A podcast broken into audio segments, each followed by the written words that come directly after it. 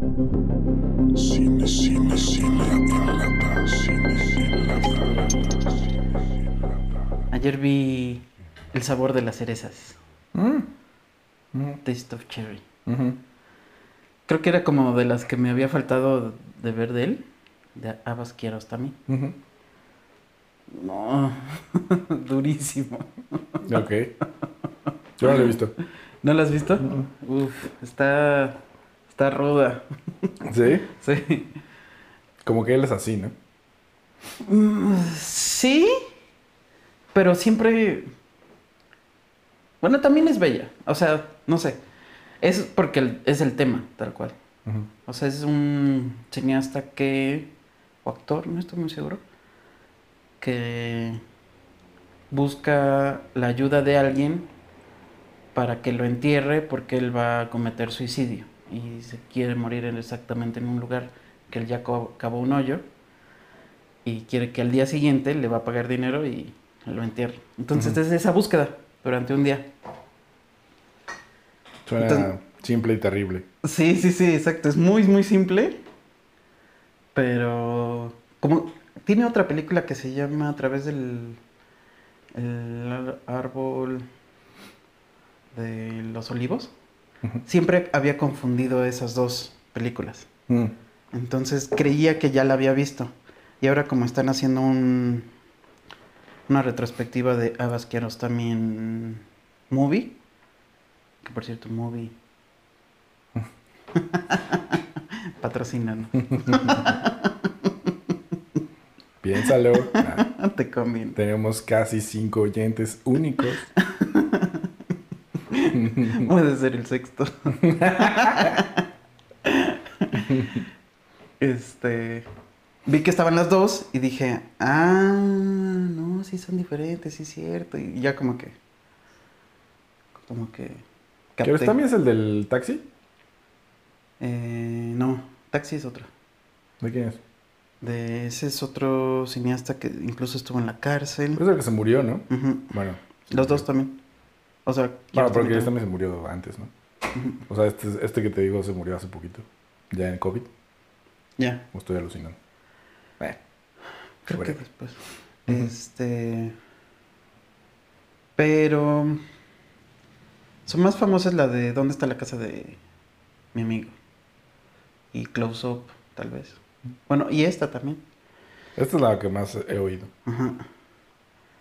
Y este. Vi que estaba en la lista de las películas más odiadas de nuestro crítico favorito, Roger. Ah, ¿sí? Roger Ebert la odia. Sí. Todavía, bueno, ya se murió, pero nunca se arrepintió. Porque luego se arrepiente, ¿no? Si Ah, ganan sí. premios y dice, bueno, bueno. No, esta.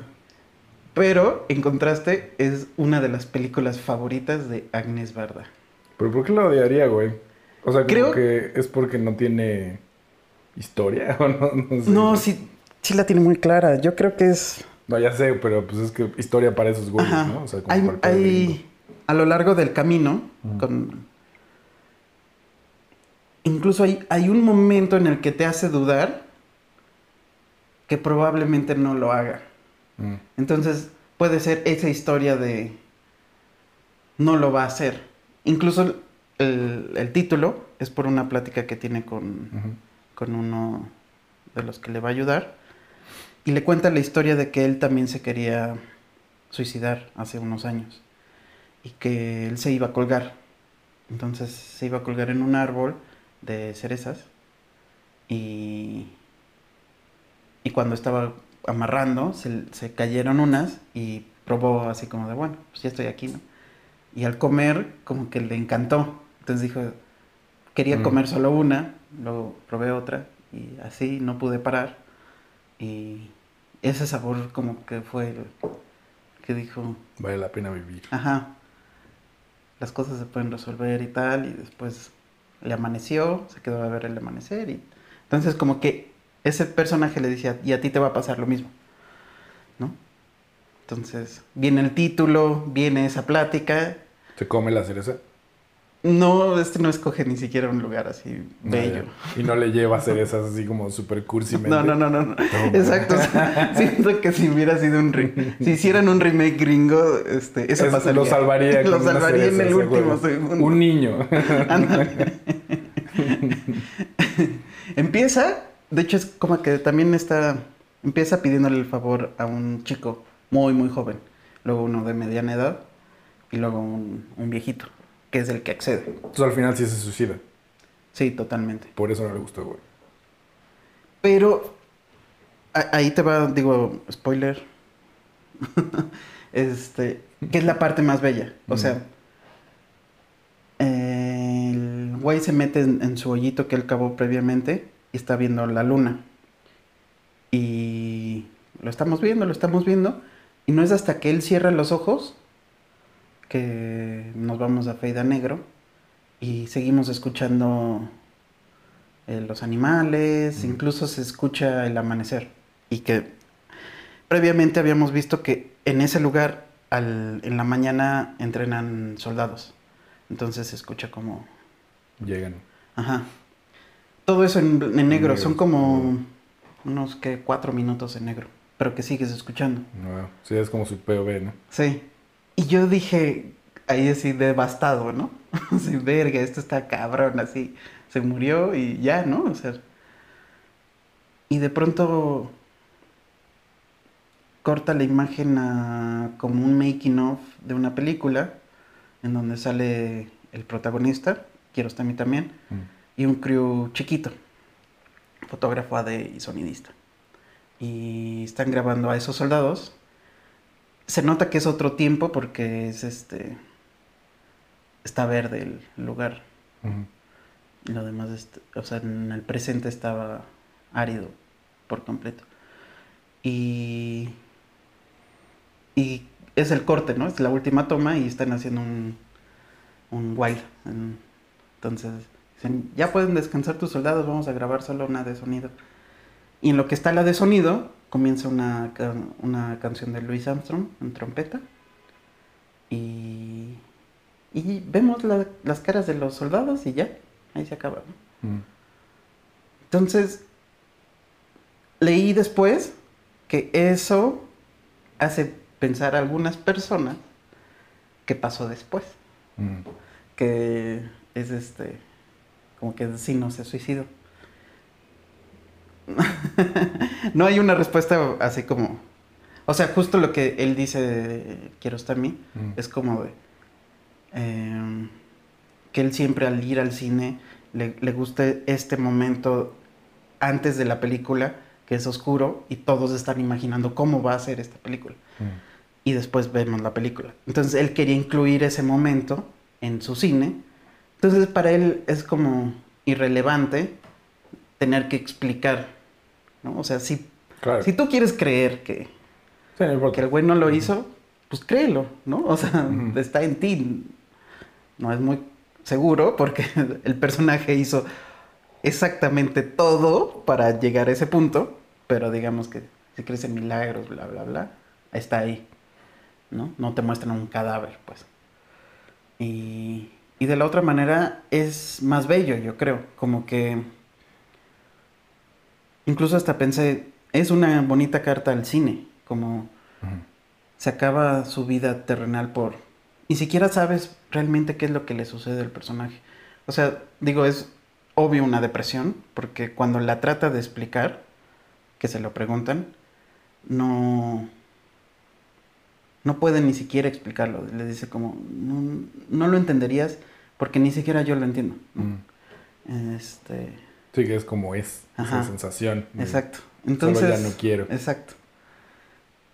Y si le daba una razón, también se iba a volver como, bueno, pues Sí, pues como- Ah, es que no tengo dinero para Ajá, exacto. el cáncer de mi abuelita. Me engañó mi tal, no, pues entonces está, o sea, no. Pero a ver, entonces déjame ver si entendí bien una cosa. Cierra los ojos, escuchamos todo esto y luego estamos viendo como lo que pasó detrás de, las, de la, o sea, de esa película, No, de otra, de otra, Ajá. antes, antes. en teoría. Yo, yo, Pero sale el mismo actor. Sí, un poquito. O Y es más joven, más viejo, es, es igual, o sea, no es tan antes ni tan después. sí, es parecido. Podría ser como... Está chido. Es que cuando me lo estabas contando pensé, ah, que está loco porque me lo estás contando y no lo he visto. Entonces, eh, pero es como... El suicidio es heavy, ¿no? Como que no Sí. a todo el mundo le, No. le acomoda. Me acuerdo mucho de, de la plática con Cermeño sobre el corto de Claudia, que al final la morra, está, en, en la historia es una chava joven que tiene un problema muy grave en el riñón y tiene que ir al hospital a cada rato y no sé qué. Entonces, como está hasta la madre, pues decide meterse al mar y ya, irse al fondo, ¿no? Y tenía un final así mágico en el que se convertía en sirena. Sí. Que- Agua de mar. Agua de riñón, sí, agua de mar. Y este, me acuerdo que yo siempre quería, le dije, lo de la sirena sobra, güey. Esa es mi opinión, digo, Ajá. cada quien. Sí. Porque es como, pues, solo se va y se mete al mar y ya no sabemos qué pasa. O sea, no vemos, vemos que se hunde, no la ves regresar, pero se apaga, se acaba la película y a lo mejor, ¿no? La Sí. gente optimista va a creer una cosa, Sí, no, claro. no sé. En fin, pero me acuerdo que Cermeño le decía algo así como de, pero es que si se suicida, entonces, ¿para qué? ¿Para qué vivimos? ¿Para qué hacemos cine? ¿Para qué? to-?" No, así como una cosa que a él le pegó muy cabrón, como que él tenía una posición muy clara sobre el suicidio, como que era un desperdicio y no sé qué, Cierto. cosa que yo no comparto. Pero él estaba, y hay mucha gente así, o sea, como, no, pues que sí. A mi jefe cuando le platicaba esas cosas también me decía, no, es que-". y se me hace bien chistoso pensar, o sea, ¿qué es lo que te diferencia? O sea, no sé si es que lo has pensado y lo consideras como algo como alivia, a- aliviador, o, o sea, como que decir, pues si algún día quieres irte y te puedes ir, pues está bien, o sea, es como, es la única decisión que realmente es tuya, ¿no? O sea, como que Exacto. yo no lo veo como algo malo, pero cuando me estabas contando esto, era, empecé a sentir como, como que para él es una manera de decirte como persona que está viendo la película, ah, esto es ficción, nadie se murió, ¿no? O sea, es- Ujú, es una película ujú. Está hablando de algo y no sé qué, pero es una película. Porque mira, aquí estamos haciendo otra. No, no sé si es eso, pero me dio esa sensación. Mm, como de romper la ficción, Sí. ¿no? Y decir, mira, todo está bien, Ándale. nadie se murió. De una manera en la que no te está explicando nada. En la ficción se murió, seguramente, Sí. pero es como una, es como una manera de aliviar la tensión. A lo mejor, no lo sé. Sí, puede ser. Yo lo pensaba como. como este romanticismo de. Nos vamos y queda el cine, ¿no? Y. Y cortar a Mm. otra ficción, como que yo creo que pensó que. que podía darse un, un entendimiento de. Bueno, ahora está grabando otra cosa, ¿no? O sea, estamos. Sí. Continuando. Pero si, si nos vamos a un documental, es como, está el cine, pero esto es el hacer el cine, ¿no? O sea, como, como que también fue inteligente y dijo, no, para que quede más claro aún que sí, sí se murió. Porque era lo que él quería, o sea, no había duda Sí. absoluta. Sí, sí, sí. Pero sí es una manera de. O sea, no sé, porque ¿por qué no lo terminó así, no? Creo que hubiera sido solo muy... se muere. Ajá, exacto. Como muy... Para que todo el mundo saliera del cine así. Pesimista, exacto, sí, sí, sí. Yo también debería de matarme, esto no sirve para nada. Sí, sí, sí, esto, esto es como... Digo, porque finalmente hablan de eso durante toda la película Mm. y no se le muestra el actor llorando. De pronto le brillan los ojos en algunas. Y fue interesante, grabé, digo grabé, este, leí en IMDB Mm.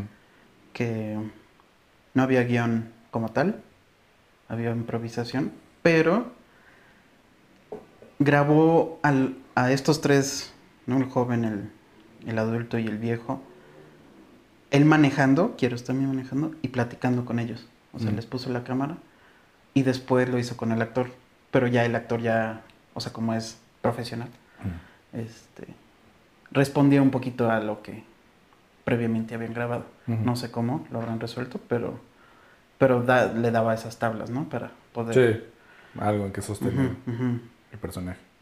Y entonces, está interesante eso. Sí, hay que arrancar una hoja de la- del cuaderno de Kiarostami. Sí, sí, sí. Y ya había le- le- este, visto en una entrevista que que él le gustaba mucho filmar la- los diálogos de los personajes. Digo, tiene una película así, la de Ten. Este, en, en los autos. Porque dice, cuando están sentados en mesas, este, se están viendo y pueden voltear a ver otras cosas, pero cinematográficamente es figura y fondo el mismo. Aunque puedas variarle y tal, pero acá no. Entonces, eso es parte también de su discurso fílmico, como de la figura es este, la misma, pero el fondo va cambiando y te va diciendo cosas.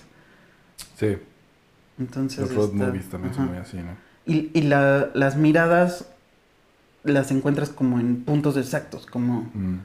¿por qué ese diálogo lo dijo frente, o sea, manejando, y por qué este otro no? O sea. ¿por qué es más importante para él esto? O quiere ver esta reacción de él en esta manera, ¿no? Sí. Cuando le están respondiendo igual, entonces, este, como que en, en esos pequeños detalles va armando como, pues sí, una poética de, del cine con bien poquitas cosas. O sea, es, Sí. su auto se para tres veces. O sea, es una road movie. Eso está curioso. A huevo. Y en un lugar donde todo es con estos colores, pues tierra. Sí, sí, sí. Pero, y que parece que todo es este atardecer. Hora Como previo a la hora tiempo. mágica, porque hay un momento en el que sí hay hora mágica y, y se nota. ¿no? Pero este es como ese previo que también es lindo. Sí, que dura un poco más. Como que me parece que todo está filmado a esa hora. También luego depende de dónde sea, ¿no? Cuando estaba en China, justo en Harping, era el atardecer, o sea, como la hora mágica, o esa hora que dices, que es muy, muy naranja, pero todavía no es hora mágica. Ajá. No, sí está rudo. Su madre, güey. Está aquí arriba, va, va a estacionarse aquí arriba.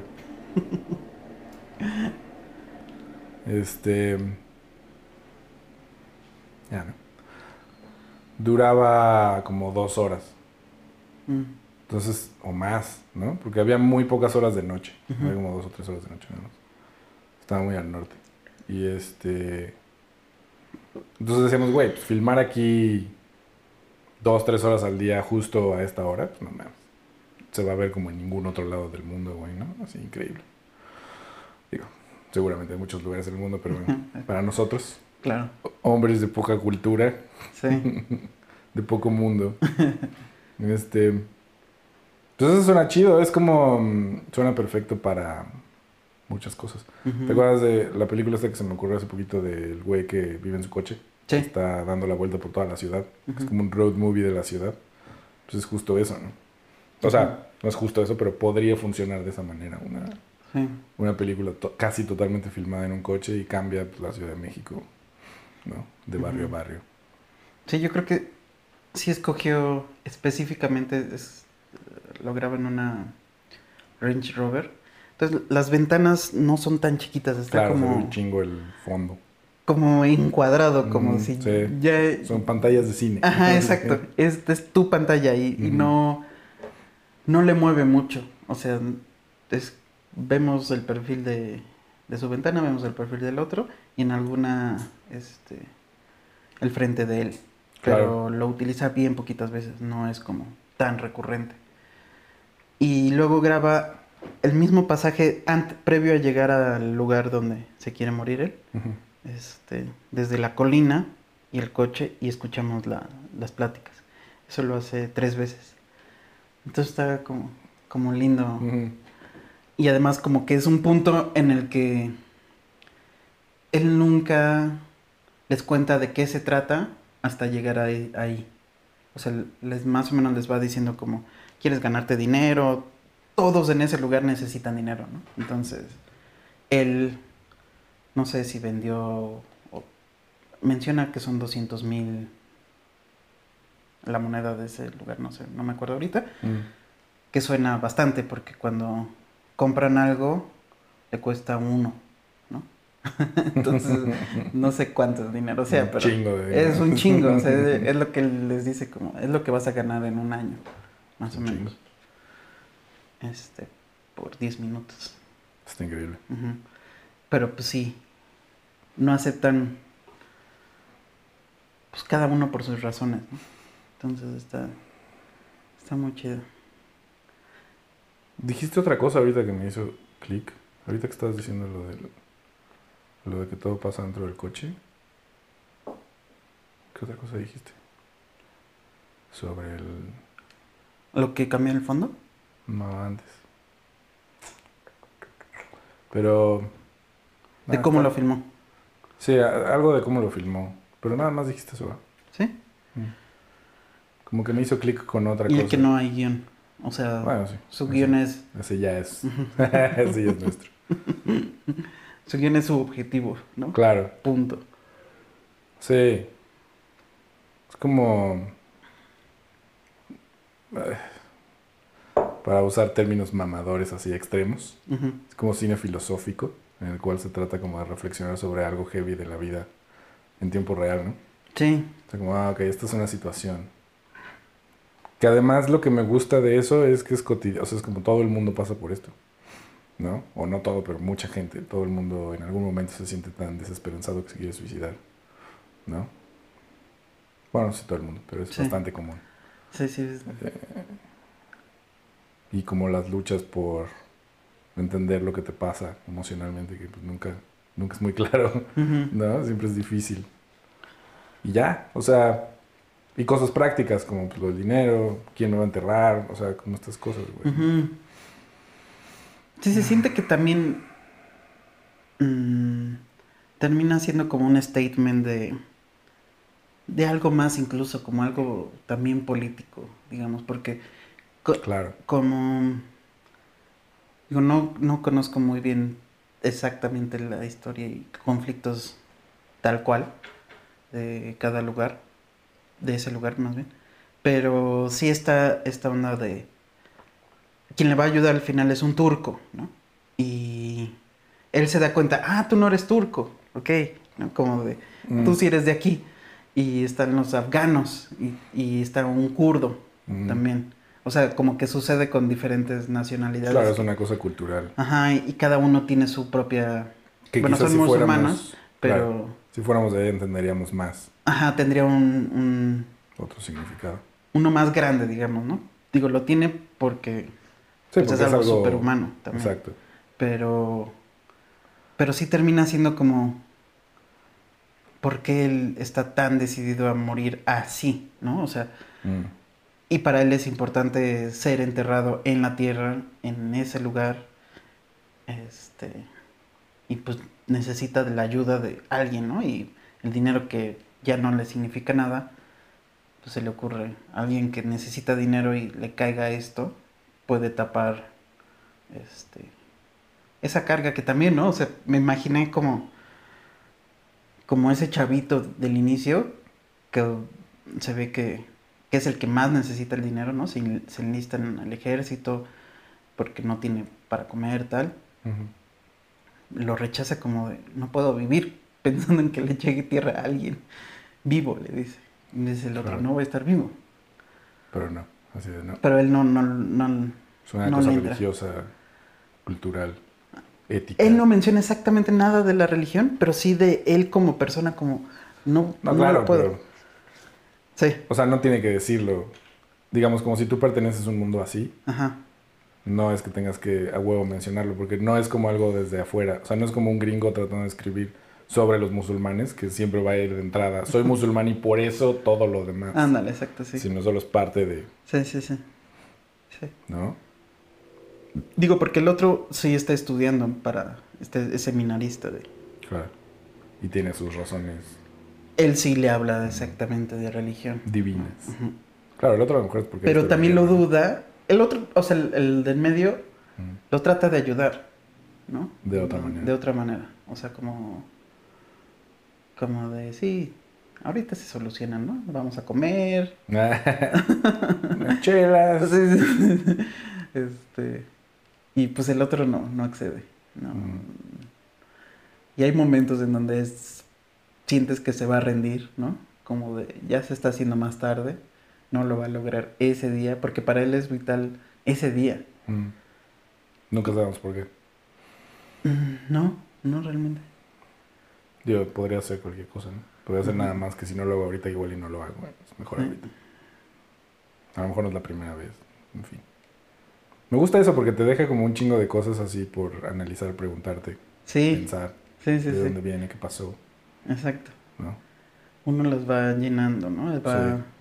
También hay una escena antes de que se vaya a este lugar, pide un taxi y la cámara está por fuera de su casa o departamento, nada más vemos la ventana, y lo vemos él en silueta con las luces de su casa, ¿no? Se ve que desde ahí toma las pastillas, o por lo menos dices que está comiendo, Mm. este. Entonces ya es como. Seguro lo va a hacer. Y apaga las luces de varios cuartos, ¿no? Y conforme las va apagando, siempre los sigues teniendo en siluetas. O sea, como que está muy bonito iluminado. Para que sigas teniendo esa sensación de te sigo viendo, pero. Pero cada vez menos, ¿no? Hasta que apaga la última. Se le olvida, de hecho. O sea, está por cerrar y regresa. Y apaga la última. Que es la más leve. Pero notas la diferencia. Y queda, queda en negro, pero después, este. Como que sale por otra puertita y ya alcanzas a ver que está iluminado por la luz de la calle. Entonces, solo es un momentito. También es muy bonita esa escena. Y este. Pues nada, me hizo pensar como este cine, exacto, como. Como denso, ¿no? Como. como que. Sí, se siente más espeso que la vida. Ajá. Pero que a la vez. Vida comprimida. sí, sí, sí. Pero que a la vez este, te, te deja como con un, una buena sensación, no sé. Mm. Como de, ah, ok. Viví algo. Ajá. No está chido. Respirando cine. Estaba pensando en esto que dijiste del. em, son como dos maneras muy distintas de concebir el cine. Como esta cosa de encontrar las cosas más profundas y maravillosas y como con las apuestas más altas posibles, ¿no? Y con emociones muy fuertes en lo más cotidiano, en una lucha como interna en un- de un personaje, en un día, gente normal, ¿no? O sea, gente que no es héroe ni, ni es la mejor en lo que hace, es como Sí. esas cosas este, tan gringas. Sí, ¿verdad? Estamos acostumbrados a... Estamos acostumbrados a eso. The Tiene best que ser people. excepcional. Ajá, exacto. Vienen los libros de guion. O sea, Sí. tu personaje tiene que ser excepcional, si no, ¿por qué lo estoy viendo? así? Porque es interesante. Casi se enojan. ¿no? Ajá, sí, es cierto. Si sí. no es un pinche ninja, el mejor ninja. Si ya va a ser ninja, ¿por qué no es el mejor? Exacto. Con un problema, pero... Con un problema muy grande y que luego parece que se soluciona y luego es más grande. Y es como- Que te decía ayer que estaba viendo esa película horrible y era como, está tocando los puntos así, perfecto, güey, ¿no? Claro, y aquí es donde pierdes la esperanza y aquí es donde, ah, bueno, ahora sí, ¿no? La cosa más aburrida del mundo. Mm, vi esta otra que me habías dicho que estaba chida que se llama Under the Silver Lake, Ajá. del güey de It Follows. Follows. It follows. Eh, es una película muy extraña. Me gustó. Está, está como, es como un cómic, tal cual, como el cómic que está leyendo. Sí. es igual. Pero justo siento que es, es eso, es como, es, es síntoma cultural. Es como, es una película con toda la grandilocuencia del universo para decirte simplemente que ese güey se siente solo. Sí. Y es como, vamos a pasar por todo esto, conspiraciones. Este güey compuso todas las rolas de todas las épocas. La música pop solo existe por ese güey y lo tiene que matar con la guitarra de Kurt Cobain. O sea, todas estas cosas, güey, ¿no? Sí. Y al final le habla por teléfono a la morra y así. Dice, no, pues sí, me voy a quedar aquí. Además no hay opción, ¿no? Y es como, bueno, se va, y se, se va con la vecina. Que siempre estuvo ahí y es Sí. como esta cosa de... Que también estaba sola. Ajá, estamos solos, pues ya no estemos solos. Ujú. Fin. ¿No? Es como renunciemos a Hollywood. Nadie va a ser, no, no vamos a ser estrellas, no vamos a ser famosos, no vamos a ser el mejor en lo que hacemos. A la verga, ¿no? Me gusta que tiene esta sensibilidad como de... mm, se siente como... Como alguien... Como esta vibra de Los Ángeles, ¿no? Y de Hollywood. Y de... De lo decadente. No solo de lo decadente, sino como esta ciudad que existe ah, alrededor de que todo el mundo quiere lo mismo. Todo el mundo quiere ser una estrella y todos están ahí para eso. Ya. Entonces todo lo que hacen y todo lo que sucede es como en ese mundo, ¿no? Y es muy decadente y muy deprimente y tiene muy buenos comentarios, o sea, o sea, como hacia eso, cuando va al casting y todas las morras están vestidas igual, ¿no? O sea, son, todas son distintas y todas tienen minifalda y todas tienen, ¿no? Sí. y el güey, el güey huele muy mal, eso también me da chispa, Sí. ¿no? Eh, entonces era como, claro, para un gringo esto es necesario porque si no nadie va a producir esta película ni va a salir Andrew Garfield ni todas estas cosas, ¿no? O sea, no sé, ni siquiera sé si es para él necesario, pero es como no tener el dinero para hacerlo, ¿no? Sí. O tendría que ser una película, pues como Kiarostami, que tampoco lo tiene. O sea, la hizo con tres pesos, seguro. Sí, sí, sí, sí. No, Eso es como lo chido y interesante del cine tercermundista, ¿no? Que es como, pues no tenemos nada, hagámoslo con nada. Y eso me, me hace, me hace interesante porque es como, me gustó esta chida y todo, pero tú me acabas de contar esta película, solo me la contaste, güey, y siento que ya me impactó más Sí. que esta que vi y que Sí. dura dos horas y veinte y es así como muy preciosista en muchas cosas Sí, y las sonido. están chidas y tiene un, un guion como muy intrincado pero está bien y tiene unos moods increíbles o sea, todas estas cosas que son como, como puntos de venta güey ¿no? así como no y el color y, Cine negro. y el, ajá, como el tono del noir y como actuaciones de N mil actores que has visto un chingo y que son chidos ¿no? Que además no son famosos, ¿no? Sino son como, ah, ese güey que he visto en la película de Lynch, ya, este güey que... Y es como emocionante hasta cierto punto en eso. Pero al final es como, ah, era eso. Vaya. Sí. Pues sí, ¿no? O sea, es como, lo entiendo y todo y está bien, pero, ok, no sé, como que me quedó un poquito esa sensación que no es la misma que tú me estás describiendo. Sí, que es puede como, güey, pasé por algo con este personaje, ¿no? Claro, sí. Lo acompañé de la mano hasta que se quitó la vida y fue muy real. En un día, en un coche. Y además conocí toda esta otra cultura, ¿no?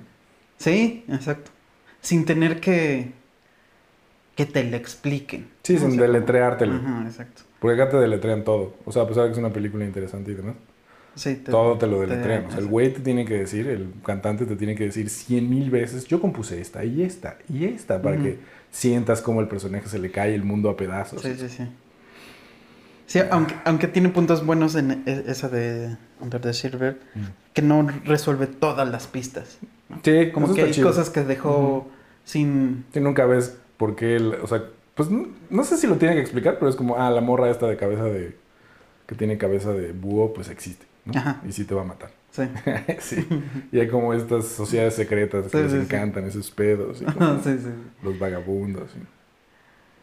y- Yo creo que para un conspiranoico, Sí, es un si placer. la güey. descubre, Claro. va a decir, nos es- esta nos está diciendo todo lo que va a pasar en, en, mm, poco tiempo y nunca sucede. Una de las partes más satisfactorias para mí de esa película fue cuando le rayan el coche. Y van Ah. con los, que son unos niños así como No sé. gringos güeros, así todos spoiled. Y le pone una putiza a dos. Ah, a huevo. Y dices, no, no, no debería estar disfrutando tanto esto, pero... ¿No? Que le mete un huevo en la cara. así. Pero es como algo que sientes que, digo, creo que nunca han rayado un coche mío, pero... Como eso, como el presenciar algo que es nada más por chingar. O sea, no es este...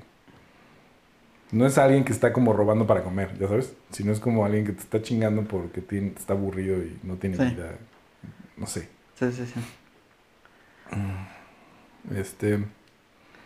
Ay, os- hablando de fallidos, pero que a la vez este ¿Fallidos? de cosas fallidas Mm. que Ah, ¿tú intentan ¿Crees que esa película es fallida? Eh, no, pero en sí en la búsqueda del- de lo verdaderamente profundo. Mm. Sí. Digo, sí es profundo, porque sentirte solo es profundo, supongo. Sí. Pero no. Sí, no es una película Que si pones que un- te escarbe a ti Ajá, como exacto. espectador, ¿no? Ajá. Sí. Que Ándale, no entraría sí. en un top de 20. Pues no, no, y que no, más bien, pues no te hace viajar tanto por sensaciones difíciles, Ujú. ¿no? Es bastante complaciente en general, o sea, es como rara y todo, pero... O- sea, lo decía porque también intenté ver una Netflix que no me acuerdo ahorita exactamente cómo se llama, pero es del tren de el metro de Nueva York, que es con Giancarlo Esposito. Giancarlo Espósito. Espósito. Así se dice él. O sea, con este... Ay, ¿Cómo se llama? Pollos. Ajá, Hermanos. Pollos Hermanos. Él es un vagabundo y la premisa es como de se atora el metro y los personajes que 12 que se quedaron atrapados en el metro tienen que convivir por varias horas. Como que el setup está interesante, me gustan ese tipo de, Sí, sí, sí. de cosas y el metro para mí ya es un Es un buen lugar, sí. es un lugar que te dice, nos estamos metiendo debajo de la tierra para transportarnos con un fondo que generalmente... Sí, de pronto ahí todos somos iguales. Ajá, exacto, como que es un terreno que me gusta mucho, ¿no? Y al inicio de la película parece que es documental, o sea, hay tomas documentales y está esta narración de él que es un vago. Y de pronto hay música y empieza a cantar un poco, pero más como como declamando. Entonces dije, ah, ok, pero igual está interesante y la música no estaba tan mal. Y luego presentación de los que se van a quedar encerrados, ¿no? En sus lugares, cada uno. Medio de flojerita, pero bueno, para entender, ¿no? De dónde vienen. Está tocando los puntos. Ajá, exacto, exacto. Llegan a este metro, se detiene, hasta eso no tan, no, no tarda mucho. Y, y cuando está detenido, y empiezan a tener interacción entre ellos, un poco forzada, y empiezan a cantar. Y resulta que es un musical. Me perdí la parte que decía drama musical. Y todo es a través de la música y se vuelve tan falso, tan... O sea, no sé. Te están diciendo qué sentir. Sí, Bueno, te están cantando qué sentir. exacto. Entonces, y explicando, y yo vengo de tal, y... Este... Sí, tienen El güey- cero confianza en el, espect- en el espectador esos güeyes, ¿no? Ajá, Es se vuelve amigo de... Necesito saber que los vagos son vagos porque algo pasó. Ajá. Algo salió mal. Sí, sí, sí. Ya no terminé. Pero me quedé pensando como, ¿qué tal una serie de películas que todas suceden en el metro? Como cada metro aparte de la Ciudad de México tiene Sí, su propia distinto. personalidad. Cada línea, no sé si fue el ponerle color, el lugar en el que están, como que Pues cambia un chingo como... los memes del metro después son tan perfectos. Ese de los orcos y los elfos, así de la, la línea verde. De- de de universidad. Universidad de Indios Verdes. Este... Sí. Sí, güey, no, el metro es un lugar increíble para muchas cosas. Sí. O sea, justo Chabacano, que es esta estación con tres eh, convergencias. Hasta en las convergencias son distintas, güey, ¿no? O sea, Sí. la azul es la fresa y luego la verde es como en medio y luego la café es así como la darks, ¿no? O, o no sé, pues, pero se, se siente diferente. Eh, y este... Sí, es un gran escenario el metro, güey. Digo, por eso me gusta tanto a los guerreros, ¿no? Porque pasa Sí, todo en el metro. exacto. Bueno, casi todo. Y porque el metro, como que eso, define un poco lo intrincada que es la ciudad y pues toda la gente que pasa por ahí es de todos lados, ¿no? Digo, no sé, no sé en el gabacho, pero aquí es este. Sí es un lugar como en donde sí converge casi todo el, todo el mundo. Sí. ¿no? Es como si, si llegas, pues sí, a, al metro Insurgentes o al metro Zócalo y así, pues hay un chingo de turistas y Ujú. Si te vas como a Pantitlán, pues ese es el más el, más el DF que nunca. Sí. Pantitlán es un pinche lugar también muy loco, güey. Sí. Y no solo el metro, sino como los alrededores. No me acuerdo por qué estuve escauteando Pantitlán por fuera, Ajá. los camiones y ese pedo. Creo que para lo de Emilio hace un chingo de años. Pero bueno, recorrí ese pedo caminando, ¿no? Los paraderos y todas las, todos los este, pasillos. Porque en Pantitlán hay un chingo de pasillos que no están bien, o sea, que no llegan a ningún lado. Que es así como que, pues alguna vez esto fue algo y lo cerraron y no Sí. le dijeron a nadie, entonces subes, caminas un, así un puente que está a punto de caerse y hay Sí. una pared, güey. Sí, Es así como- cierto. Mira, Es como México muy brutalista, resumido ¿no? en este pedo, güey. Es brutalista y surreal. Es Sí. así. Me encanta eso. Digo, está de la verga porque es peligroso, pero es como nuestra cultura en, en un edificio. A lo mejor a, nuestros cinco oyentes que nos pasen sus anécdotas en el metro y podemos ir juntando Ándale. historias de metro. Me gusta esa idea, esa premisa, la premisa de esa película no está mal. No, No sé, estaría chido. sí. Porque además, sí, estás forzado a, ¿no? Es un poco la, la esta de los 70 que luego hizo Tony Scott después, que no vi ninguna de las dos. La de, La de Pelham 1, 2, 3. Pelham One, Two, Three. Vi las dos. ¿Y qué tal? Este, las dos están entretenidas. Ajá, Mm. exacto. O sea, termina siendo como... Es como el típico crisis, supongo. Y ¿no? este Se robo... está incendiando algo. como de estos... Este, criminales hiperinteligentes que Mm. lo tienen todo planeadísimo. Eh, parece que la policía siempre está un paso atrás. Y este... Pero cometen como Un, un, error. error, ¿no? Así como, como hit, ¿no? Su error. O como... Bueno, no. La de Spike Lee ahí sí se sale con la suya, ¿no? Sí, Mm. Esa me gustó. Está chido. porque finalmente ahí es, la, es, es- termina siendo más una venganza. Claro. Sí, lo del robo es... Pues vamos a aprovechar. Eh, Todo el mundo está viendo allá. Ajá, exacto, pero termina siendo una venganza. Mm. Entonces no tienen que castigarlo, ¿no? Porque además es una venganza en- con un buen término, ¿no? De Claro. Chingarle a alguien que ven- se, se hizo dinero con los nazis. Mm. Cosa que con los gringos Más o menos. Está bien visto. por alguna razón cubren su historia como los malos son los nazis, pero nosotros hemos hecho más negocio con los nazis que cualquier otra. Porque son nazis. Ajá, exacto. O sea, hicieron negocio con que, más que cualquier otra nación. Sí, no, pero los, además... pro- los protegieron. Además es donde más nazis nuevos hay. Ay, eh, exactamente, o sea, pero para ellos son los malos y a la, o O sea, sea, es como advertising, ¿no? Así lo venden. exacto. Digo, era como, claro, la Segunda Guerra Mundial se acabó, tenía que haber unos malos. Ujú. Eran ellos, son los malos en todos los películas, pero los realmente malos son los rusos, ¿no? Ajá. Porque esos güeyes sí representan otra cosa. Exacto, el comunismo, que come- se comen a tus bebés. No hay nada peor que el comunismo. Ajá, exacto. que se ha pasado, ¿eh? O sea, ese miedo irracional al comunismo. Ahí sigue, sí. Pues te digo que, ¿te acuerdas que te conté de Boots Riley que fue a dar entrevistas por el recorrido de,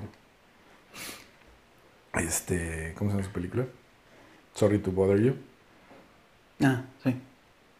Que véanla. Uf, otra. Está increíble. Y entonces el güey justo en las entrevistas en radio decía así como, "Pues, soy comunista, ¿no? Y no mames, todo el mundo se le iba al cuello, güey. Así, pinche comediante, ¿no? Jim Norton. Yo no quiero que... O sea, no dijo que se coman a mis bebés, pero así como que me quiten mi dinero. O sea, como con algo, un, razonamiento así de, pero ya lo hacen. O sea, tu gobierno ya es así, güey. Tu gobierno es peor, ¿no? O sea, no estoy defendiendo el comunismo en ningún sentido, pero es como, es lo mismo, güey. O sea, estás diciendo que no quieres que pase algo que ya te pasa. Y este güey Y que. lo puso en los términos como más simples posibles, que era, en el capitalismo solo existen dos posibilidades, o ser explotado o ser explotador, Sí. y yo no quiero vivir en ellas, en ninguna de las dos. Preferiría, güey, ¿no? Pero es imposible porque lo- luego, luego le empezaron a cuestionar así como, ay, ¿tú cobraste lo mismo que todos en tu película? Y el güey decía algo así como, pues eh, llevo años haciendo cin- cines, ¿no? De estos magazines como independientes y Mm. como ha habido mucha gente que hace colectivos y que hace este pedo. Y el problema es que el mensaje no le llega a casi nadie. O sea, le llega a la gente que ya Que te ya apoya, quiere. ¿no? Y entonces, ¿para qué estoy haciendo esto? Eh, de esta manera es la única, o sea, entrando a este sistema de estudios y este sistema de Hollywood es la única manera en la que puedo llegar a más gente. Y siento Sí, que sí, ese ¿no? tipo de entrevistas fue lo que hizo, porque esa película estaba así como, ah, no mames, está bien chida, no sé qué, y de pronto desapareció. Ya sabes que hay como este pedo de Oscar Boss, así de, ah, sí, no, la equita y no sé qué, ¿no? Ajá. Y de pronto desapareció de todos lados, güey. Y yo creo que tiene mucho que ver con eso. Con que el güey fue demasiado abierto con su discurso. Que la película En misma vivo. la tiene. Sí, pero en la película está como disfrazado de un chingo de cosas. Está chido por eso, porque como que al final lo entiendes, ¿no? Pero hay mucha banda que se podría ir con la finta. Digo, al final la, la hizo porque alguien la pagó, güey, ¿no? Claro. Entonces, Sí. Pues es como ahora, ¿no? Que se están descubriendo que Total Recall también trataba de... Ajá, sí, que es una película anticapitalista y... Y no... No lo estuvieron promocionando así, pues. No, bueno. Pero ese güey y Robocop, Ajá, también. Y pues incluso hasta... Starship. Starship Troopers, sí, es como su trilogía Sí. anticapitalista, Ajá. ultracapitalista. Eso, eso es como... Sí, o sea, el güey decía que claramente era sátira, ¿no? Ujú. Y, y yo creo que mucha gente, o sea, no tomó en cuenta. A lo mejor sí, digo, es parte de lo mismo, no importa. Pero es como, pues la banda es, se lo toma como en serio. Y ya, eso es todo. Es como, no, pues sí, Schwarzenegger, ¿no? no, sí, pues el ejército es lo mejor. Está muy cagado. Claro, un policía robot. Increíble. Exacto. El cover es eso, pero... Es chistoso porque. ¿Cómo decirlo? Sí, hay mucha gente a la que le pasa por encima, tanto a los que les gusta un chingo como a los que les caga, ¿no? O sea, porque. ah, justo hablando de Robocop y de Total Recall con otras personas, o más jóvenes, o que nunca la vieron de niños, o así, o sea, que nunca crecieron con ese, porque había mucho hype, ¿no? Cuando yo era morro. Sí. Eran las películas, digo. Y había menos, entonces era mucho más grande el hype. Eh, y. No, nomás no. O sea, así como, ah, pues es una mamada, ¿no? Sí. Ajá, sí, pero es intencional que sea una mamada y está hablando de lo que es una mamada. O sea, es como, Sí, sí. ¿no? La policía es privada y ese es el pedo. ¿No? El mundo es horrible. Sí, sí, sí. Sin tu consentimiento te reviven para volverte. este, Los pobres son mutantes. no les van a dar aire porque se los quieren vender. O sea, es como, Sí, sí, sí, güey, está ¿no cabrón. estás viendo de qué habla? Pero sí existe mucho eso, como. Como incluso, o sea, igual yo crecí con, con Robocop, me gustaba. Y cuando.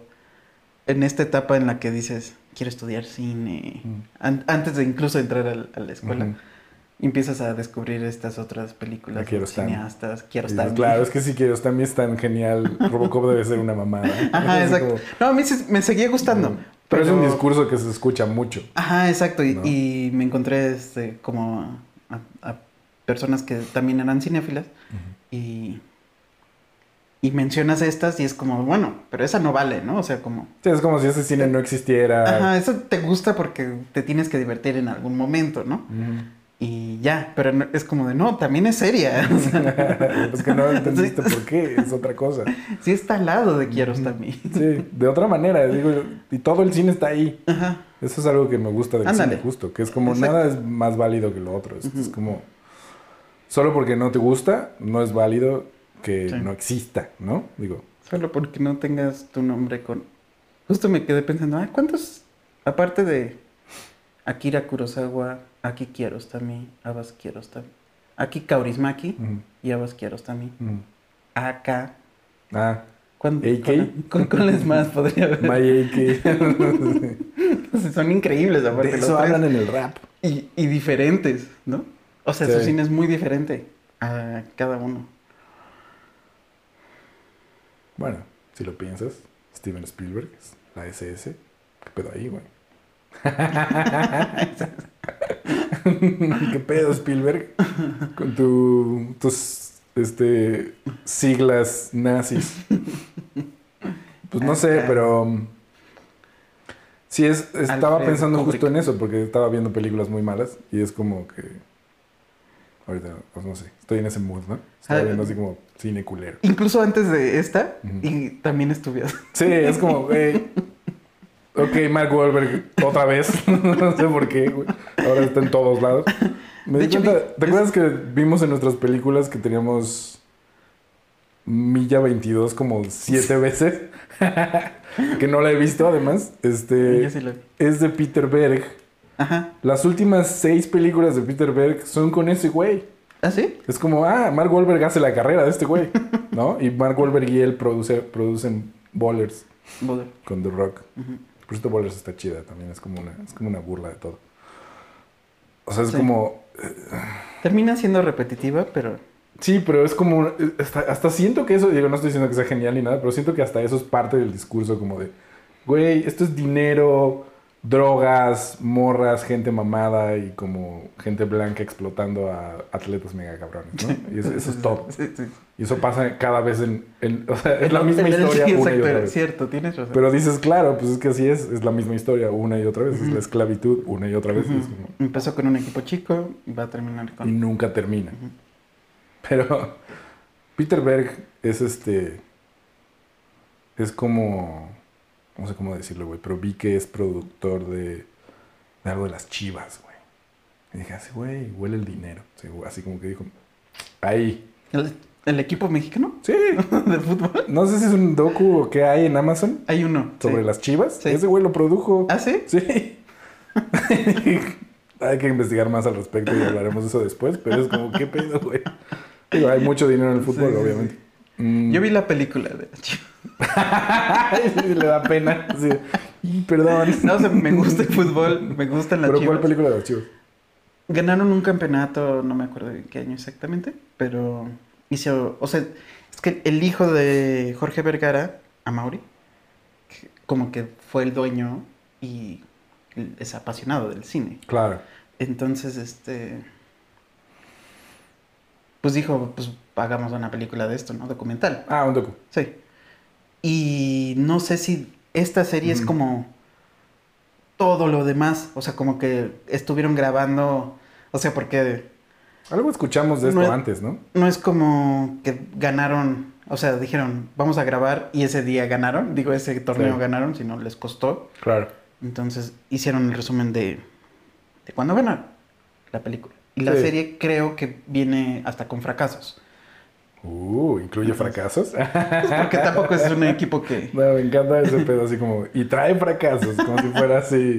Como si fuera calcio, güey. Claro, si fuera el la serie documental de Bayern Múnich, es así. Y este año volvieron a ganar la liga. Entonces, ok, Este sería libre de fracasos. exacto. Como si fuera gluten. Bueno, pierden las, las Champions. Oye, pero... Ah, es que todo esto iba del, del cine malo que he estado De viendo. Peter Berg. Peter Berg y Mark Wahlberg y como el cine de acción y todas estas cosas que por alguna extraña razón siempre hablamos. Pero es que estaba viendo Nobody ahorita, ¿no? Y que la dirige el güey de Hardcore Henry. Y pensaba que lo que te decía, que era como estas películas hablando de los guiones y de la estructura narrativa que siempre es la misma. Así como, ah, el cine de acción, pues, digo, el cine de tres actos, el cine estructurado como clásicamente gringa, pues es esta, ¿no? Y te enseñan eso en la escuela y la chingada. Y luego ves las películas y digo, la de que yo quiero esta a mí, pues no tiene esa estructura Mm, para mm. nada, ¿no? O sea, aún si la descompusieras, tú que la acabas de ver, ¿crees O que digamos, tiene actos? ¿Tiene...? Es, o sea, puedes dividir con cada uno, ¿no? Tiene Los- los tres, Mm. ajá, los tres, este, momentos. Pero si él hubiera cambiado de opinión, hubiera, o sea, tenido un viaje que, que lo, que cambie, pues tal vez, ¿no? Y tal vez es, es- por eso es que la odia este crítico. Ajá, de- porque no aprende nada. Ajá, no. pero tú sí, estúpido. Exacto. Pero bueno, tiene un, tiene un planteamiento. Conoces al personaje. Incluso. Sabes quién es. Exacto. Muy. Muy al inicio, Mm, si es tu primera vez entrando en esa película, no sabes qué es lo que quiere. O sea, puede ser incluso hasta un acto sexual. Vas descubriendo cosas. Ajá, o sea, está buscando a alguien, le está ofreciendo dinero y no es hasta que llega a, ese- a este punto, este hoyo, que ya acabó, donde explica, ¿no? Yo hoy me voy a tomar tantos somníferos. Entonces tantos- podemos decir que en cuanto a el cine y las historias en general, pues necesita haber misterio, ¿no? Sí, Para que quieras verlo. sí. Entonces creo que el- justo el problema es ese, como que conocemos la estructura también, aunque ni siquiera la hayas estudiado, solo porque has visto películas Ujú. y siempre son idénticas en el pedo gringo, Sí. que es como que pues ya no hay misterio. Ya sabes que lo va a lograr, ya sabes que va a pelear bien, ya sabes que no sé qué. Y es como, claro, en una película así, que es una cultura que no conoces, con una serie de personajes que no, no están delineados ni son arquetipos que hayas visto un millón de veces.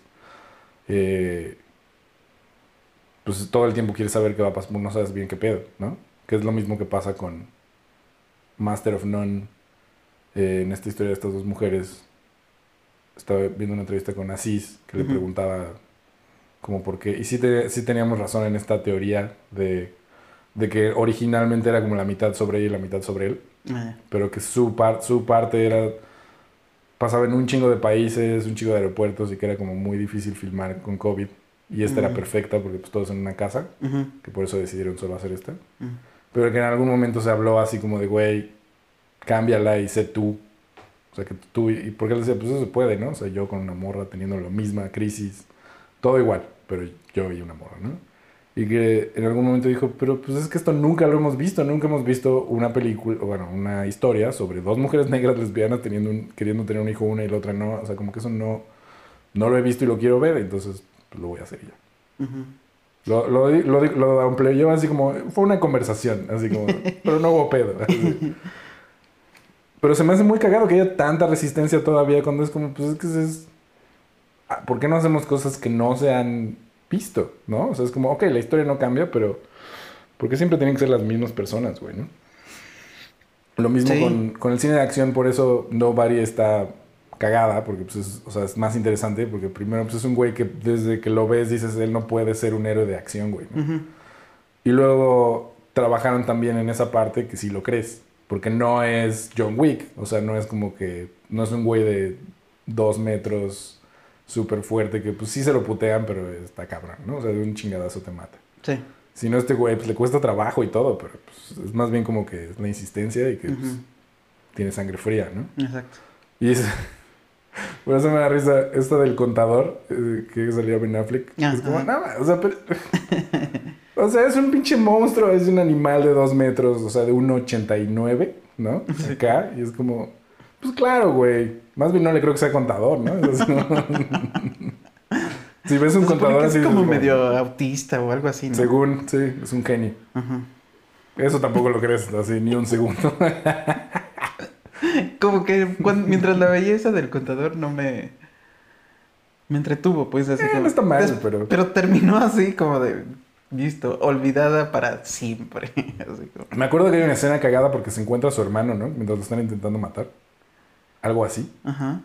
Sí, ¿no? No me acuerdo muy bien. Como que llegan un... Pasa exactamente lo mismo que en todas. Llega un escuadrón a matarlo a su Ah, casa. Los mata a todos. Y ahí está su carnal. Por alguna razón. Y como que dicen, ah, no mames, eras tú. Sí, ah, perdón, y se va. Y es así como, bueno, ese chiste estuvo bien. Sí. No me acuerdo de nada más de la película que de eso y de cómo le ayuda a unos viejitos, siendo contador. La parte más interesante fue cuando era contador. Eh, ayer que estaba viendo esta película, decía como, ¿por qué le estoy odiando tanto, güey? Vi Spencer Confidential, creo que se llama. Ya la había empezado a ver y renuncié porque estaba de hueva. Estaba de huevo. O sea, vi las primeras dos escenas y fue así como, oh no. Y sale Alan Arkin y dije, "Güey, es que ese güey, pero va a tener tres diálogos y, y ya. Y sí, tiene como cuatro. Pero bueno. Y tiene como un chingo de cosas que en algún momento hicieron que las películas de acción estuvieran bien. O sea, como que era. Ah, este. Tiene el personaje como raro que luego se vuelve su amigo, ¿no? Que es como este gigante negro. Que es como su roommate. Y luego tiene el viejito cagado cascarrabias que es, ¿no? Que adoras. Y tiene a la novia loca. O sea, tiene todas estas cosas. Y tiene a Mark Wahlberg. Y así como... Las peleas están de hueva. Ah, y tiene un cameo de Post De Malone. Post Malone, ¿no? Creo que esa es la mejor parte, güey. Así como, ah, mira, ser. Malone. Sí. Sí, sí actúa dos, tres. Digo, está actuando como de él, pero chido. Una parte en la que le, le clava un cuchillo hacia el principio. Y cuando se despide, le dije, le dice algo así como tu regalito, no sé qué. Y dije, ah, estuvo Mm. cagado. Creo que esa es la parte que más me gustó. Creo que habías dicho, ¿no? De que Mark Wahlberg es como... Como que tiene este carisma instantáneo. Que a la vez dices, me cae mal. O sea, Sí. como que... Es como que lo odias, pero, pero además ya se convirtió como en una muletilla, siento, como que los chistes de Mark Wahlberg vienen en un solo tono, vienen Sí, en un solo ándale, sabor Ándale. y siempre son más o menos iguales, como que siempre es como que alguien le hace algo y el güey se queja, así como de, pero, ¿por qué- por no le compraste las galletas, no sé qué, o sea, como que siempre es algo así. De hecho, sí, vi esta de Instant Family. Ah, ¿la viste? no mames. Estabas de ese humor. Sí, exacto, justo así como mañanera. Así como, de, "Bueno, a ver qué es lo que disfrutan". desayuno. Sí, sí, sí. ¿Y qué tal? Sí, tiene esto como que de pronto se empieza a poner seria, ¿no? Y Sí, es bien raro. O sea, piensas que es una cosa bien pendeja. y- se siente que sí le ha pasado a- o, al escritor o al director, o sea... Mm. Sí, que viene No. como de algo personal. Ajá, exacto, no, no es una excursión al tema, sino ya lo han vivido. Entonces, sí, también se siente que es como, pero va a tener su comic relief cada tanto, ¿no? Pero a la vez eh, hay problemas serios y que no se solucionan por, por una frase, ¿no? Sí, no se solucionan porque es el más, el mejor en lo que hace. Ajá, exacto. Es Mark sí, sí. Wahlberg. ¿no? Ándale, Sí, exacto, sí, sí, sí. Sino, cuesta trabajo y, y va a costar más trabajo, aunque tenga un final feliz, ¿no? Pero, Mm. pero está esto como de que es real, ¿no? Tiene Y- cosas que no se pueden resolver y eso es, eso es como lo, lo que podemos rescatar de ella, ¿no? O sea, justo esto de, pues si la niña no quiere vivir contigo, pues no, no hay nada que puedas hacer, güey. Ujú. Se- o sea, si ella se quiere ir, se va a ir. Quiere estar con su mamá. Y digo, ya luego no se puede por otra cosa, pero es como, ellos no solucionan eso, ¿no? Ujú. Sí, está rara por eso. Siento que podría haber sido chida. O sea, como que la parte. No sé, está muy cerca de ser una película Hallmark. Entonces, ¿no? Está como ahí. Quizás lo único que la separa es que sale hace que como que el presupuesto subió. Así de que, ándale. ah, ok. Y Rose Byrne. Bruce Byrne. Sí, puede ser. Pero así se aprecia como que. Claro, como al güey le importa. O sea, al director, Ujú. Suponemos. Sí. Y es como, ah, no mames. Pues está mejor, ¿no? O sea, es como. Le puso más. ¿Cómo decirlo? Hay un cacho de su vida ahí. Sí, Se siente eso, ¿no? Hay una lucha real. Sí. No es solamente, ok, pues tienen que pasar estas cosas. Si uno piensa que es que está al nivel de como la guardería de papá, este, no sí, sé. cualquier película. O Ted, ¿no? O sea, como Ajá, que sí, va a ser sí, ese tipo de comedia en la que solo Ajá. pasan cosas pendejas. Ajá. Y hay un momento dulce, ¿no? Ajá. Y ya. Pero no, de pronto sí empieza a ser como Sí, empiezan a haber pedos legales y pedos Exacto, de sí. abuso de menores, y violencia, drogas. de los chistes que más creo que funcionaron como cuando este grupo que van Al este, grupo de apoyo. Ajá. Sí, esas partes están chidas. Cuando están enamorados son los Sí. mejores niños. Ah, están en su luna de miel. Sí, sí, Aguanta, sí, ¿no? sí. Así como que ya ni les ponen atención. Los otros felices y después, güey, no para de llorar. no sé por qué. Ajá, y cuando se pone denso, se pone bien denso, güey. ¿no? O sea, Ajá, cuando la niña no, no agarra el pedo y la otra se escapa. O sea, como que te pones en su posición y son cosas súper cotidianas, ¿no? O sea, es como, ah, la niña adolescente se va a escapar y tiene un peso bien cabrón porque tú, te- aunque no tengas hijos, pues te pones en una situación así como de, ah, no mames, yo no sabría qué hacer en ese caso tampoco, güey, ¿no? ¿Qué, qué hago? Voy la, o sea, sin físicamente ser violento porque también ese es el problema, ¿no? Sí. Es una cosa bien rara. Porque justo vi, no sé qué estoy, mi nostalgia de Jackass, no sé qué pedo, pero vi este, vi una entrevista de Johnny Knoxville porque estaba promocionando Action Point. Y dije, ah, nunca la vi, güey. Me acuerdo de haber visto un making of hace mucho. El güey se ultra rompió la madre como siempre. Y este... Y es como una película de ficción con stunts que él hace, ¿no? Sale, sale Pontius, que es, es la mejor parte de la película. Pero se supone que está basada en un caso real de un güey que tenía un como parque de diversiones en el que dejaba a los morros hacer lo que quisieran en los 70s, Ya. 80s. Y este... Y no era Michael Jackson. no, era como un parque de diversiones así medio hillbilly.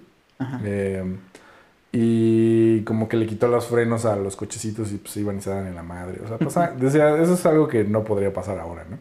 Porque pues, se rompían brazos y así. Pero tiene todo este discurso como de accountability. Como que, como, como que los gringos ahora, como que si tú no aseguraste que el güey no se rompiera un brazo de la mayor manera posible, te van a demandar a huevo, ¿no? Entonces ya no puedes como ponerlos en riesgo nunca. Y es como, como algo que estaba escuchando a los comediantes decir que vas a Dublín y al lado del bar hay un pinche peñasco así, ¿no?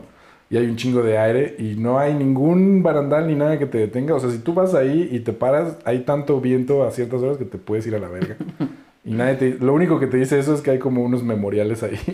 hay unas cruces. ¿no? Y de que, bueno, pues si te acercaste aquí y te caíste, pues valió pito, güey, ¿no? Otro más. Otro pendejo. Y que lo que pasa ya es como que la familia de esa persona va a decir así como, ay, pues es una lástima, ¿no? Qué, qué mal accidente. Y ya, güey. No van a hablarle a su abogado y te van a demandar por no pon- van a demandar a la ciudad por no poner uno. Entonces que eso ha como cambiado mucho la sociedad gringa, ¿no? Entonces como un discurso hacia eso, Mm. en teoría. Y tiene toda esta historia de que su hija lo, lo va a visitar, es una hija como de 14 años, ya no es una niña, no es una mujer, está como en este pedo. Y ya es una película así, muy simple, con chistes físicos de comedia física, que ninguno realmente está como chido. O sea, todo estaba bien, güey, todo, todo podría ser una película chida, pero no sé, solo es muy esquemática y de hueva. Me recordó a este, a este documental que, que vi hace rato. Ay, ¿Cómo se llamaba? El que salió de... A Tarantino le gusta este documental. Sobre... En un pueblo... No me acuerdo si era Texas. Un estado sureño. Estados Unidos. Que tocan una camioneta y la regla es... No puedes despegar. Ah, que me contaste del, sí, Este... Que está filmado más o menos en... de ganarse la camioneta, ¿no? Ajá, en los noventas. Mm. Y, güey, pasan, creo que el récord estaba en 100 horas, o no, más. Un chingo de tiempo. Y pasan Días. y tienen como pequeños descansos de media hora, leves, y uno un poquito más grande de 20 minutos, 30 minutos, o sea, no es nada, de cada cuatro horas. Y pues la gente se queda ahí, ¿no? O sea, y empiezas a alucinar porque no estás haciendo mucho, ¿no?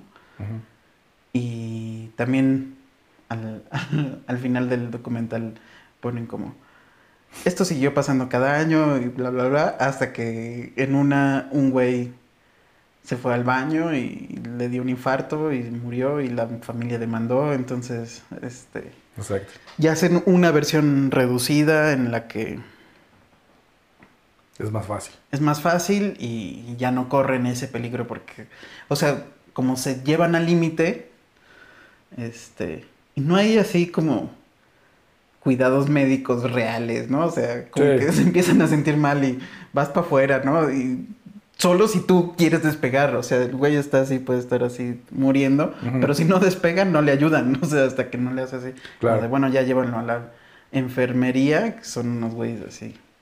Ni siquiera son tan No son paramédicos. pues. Ajá, exacto, ni siquiera llegan a ser. Y, y pues sí, justo es como, bueno, esto sucedió en algún momento de Estados Unidos, de esta locura. Sí, se congeló aquí. Ajá, como que acá trataban de justo hablar de eso y como, como que siento que cada escena se trataba de aprovechar al máximo esas características para generar comedia, ¿no?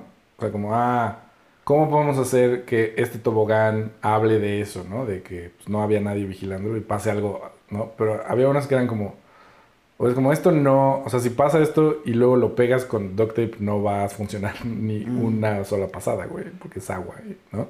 Que era como no tenía verosimilitud. Y otros que pues no, nomás no eran cagados, no sé.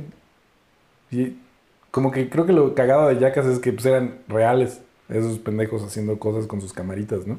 Claro. Se sentía como más peligroso. Ya como pues, es una película, pues no sientes ese peligro. Aunque sí lo estuvieran haciendo, porque Sí. ese güey sí se rompió la madre. Sí, ¿no? sí, sí. Y además como que exigía que los actores normales, que eran morritos casi todos, también lo hicieran. Para que fuera cagado. Y este, le preguntaron que por qué... ¿Qué pensaba de los nuevos morros de YouTube que hacen un chingo de bromas así en público y no sé qué, no?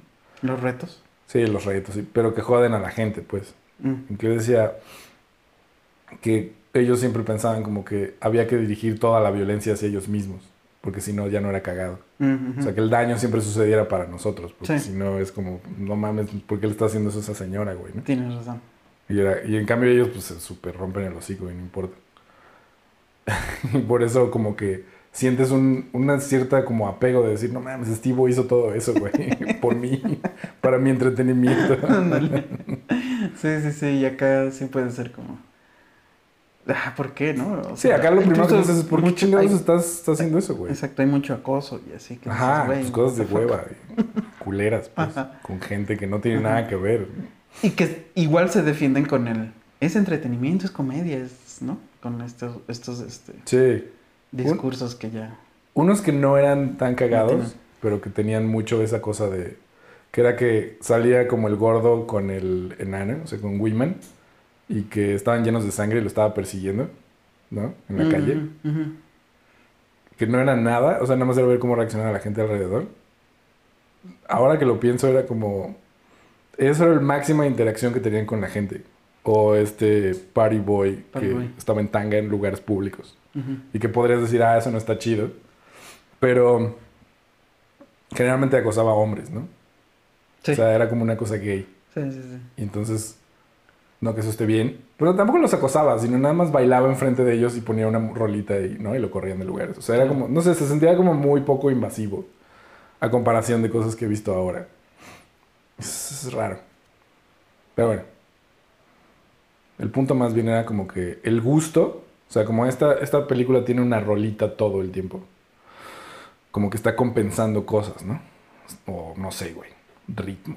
Spencer tiene rolas todo el tiempo. O sea, al pri- como, Ah, sí. como Suicide Squad, ¿no? O sea, han pasado seis minutos y ya escuché tres rolas, ¿no? O sea, ya van. Y todas son emblemáticas de Boston, porque es en Boston. Y es como, ¿qué estamos haciendo, güey, no? Y, y pensaba solo en eso. Hay una escena como que se supone que es muy dramática en la que está viendo como el cadáver de la morra esta que encuentran en la cajuela. La música es tan forzada y luego tiene como esta cosa que hacían los de Sons of Anarchy, que era como, sí, es una videorola, ¿no? Todo en cámara lenta. Este, como country rock sureño, así, Sí, sí, sí. súper ultra gringo, ¿no?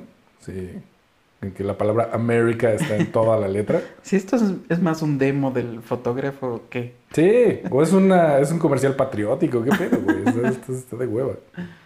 Como los valores. Ándale. Y pues no genera ninguna emoción en mí. Supongo que en ellos sí, no sé.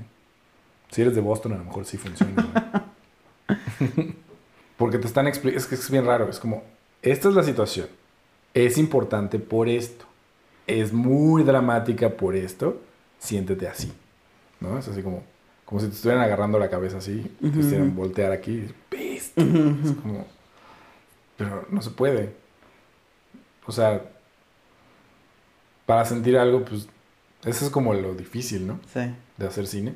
Como generar una sensación auténtica en alguien. En esta del sabor de las cerezas, no hay música durante la película, excepto el final. Por la misma razón, ¿no? O sea, justo ahí funciona por eso. Este jazz. ¿Tú crees que es eso? O sea, es como... Es una diferencia cultural, obviamente, pero también... mm, hablando como de lo comercial, ¿no? O sea, quiero, usted me estaba preocupado porque la película le gustara a la gente. Sí, obviamente, ¿no? O sea, yo creo que todo el mundo hace películas pensando en que quiere que le guste a alguien. No, no es como que diga, quiero que vean mi película y la odien. A lo mejor sí, pero no es la mayoría. Y es como, No las de terror o así, ¿no? no, tampoco. No creo que quiera que las odien. ¿no? Esta de Más bien películas así extremas, raras. Ajá, exacto. Como Freddy, Freddy Got Fingered es algo que el güey quería que la gente odiara. Mm. Y sí, Vomit. Slaughters Dolls. Sí, o Guinea Pig, ¿no? Ajá, Ese exacto. pedo. Pero, o sea, como hablando de lo comercial, por ejemplo, es como si estamos vendiendo un producto al final, ¿no? Aunque sea Kiarostami, está vendiendo una película que necesita que la gente vea en el círculo que sea, pero que la vean, ¿no? Y yo creo que, no sé cómo lo piensa, no sé si habló de eso, seguramente, pero esa película ganó premios, ¿no? ¿No ganó Cannes? Sí, Sí, ¿no? Entonces... fue la primera película iraní. Eso es como comercialmente un éxito en un cierto círculo. No es comercialmente en no es Transformers, ¿no? En todas las salas de todo el mundo, pero para ese tipo de película, para ese género, digamos, para esa mm, manera de narrar historias, es como el más grande éxito que quizás podrías obtener, ¿no? Ujú. Ganar Cannes. O sea, Sí. México ha ganado algunas y como países tercermundistas generalmente es como lo mejor que podrían ganar. Sí. Y es chistoso porque los gringos casi nunca ganan. Mm, Ganó Tarantino, ¿no? Alguna vez, o sea, como con Pulp Fiction o algo así. Sí. Y. Ya, que yo me acuerde, gringo. Bowling for Columbine. Ah, a huevo. Eso fue controversial en su momento. Sí. este, porque- Pero fue justo como vamos a darle ese levantón a una película que no va a llegar a los Oscars, que necesita ser vista. Este. Eh, sí, la controversia es porque los gringos la veían como antigringa, Ajá. ¿no? O sea, por eso no les gustó a, a la mayoría del público gringo, porque Sí. como, esto está hablando mal de nosotros. Y esta cosa de, pues, ¿por Sí, qué sí. hablas mal de nosotros? Y es como, pues porque somos una mierda. Este, no. Hasta de una figura tan. Pues emblemática, ¿no? Como Charlton Heston. En o esa sea, época. al cine. ¿No estás cagado como que Charlton Heston significó algo en ese momento y ahorita nadie podría decirte quién es? Bueno, es que ahorita nadie. Con toda la información que hay, con la accesibilidad tan fácil que hay a lo que quieras de información, nadie sabe quién es Charlton Heston ya. Sí. Y deja Charlton Heston, Michael Moore. De la, de la banda que sale en ese documental, solo sabemos quién es Marilyn Manson porque lo acaban de cancelar. Exacto. Es que es eso, está cabrón. Vi un video de, de chicos en TikTok que les preguntan, ¿quién es este personaje? Y así, Barack Obama, y dicen, "Mm, Morgan Freeman. Entonces, güey, fue tu presidente hace unos años, o sea, no ha pasado en mucho tiempo, ¿no? O sea, ¿qué- ¿en qué mundo viven los que chicos? cinco años, ¿no? Poquito. Sí, sí, sí. O sea, era una, eran unos chicos como de 17. Ya estamos, 18. o sea, pero a ver. Sí es, sí es que somos ya como señores y ya estamos viendo así como, ay, los jóvenes, ¿no? O sea, sí hay algo de eso, Sí, no lo voy a negar, pero también el, el mundo ha cambiado muy rápido. O sea, el hecho de que los smartphones sean lo que son, cambió todo el mundo en 15 años, menos. O sea, 2000, que es 7 el iPhone. Pero bueno, desde que eso es un- algo.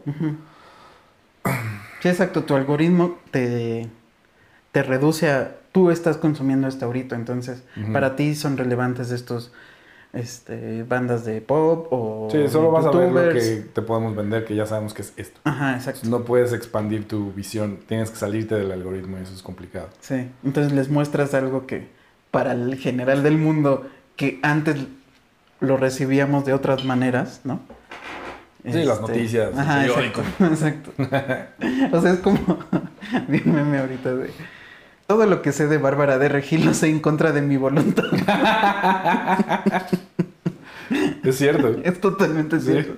Personas que les mencionas los los que es- están al lado de ella no te pueden decir de nadie. Incluso de Bárbara de Regil no saben exactamente bien todo, ¿no? Así como su carrera de actriz ni nada de eso. que era como, ah, yo pensé que era mucho más grande que yo y resulta que es más joven.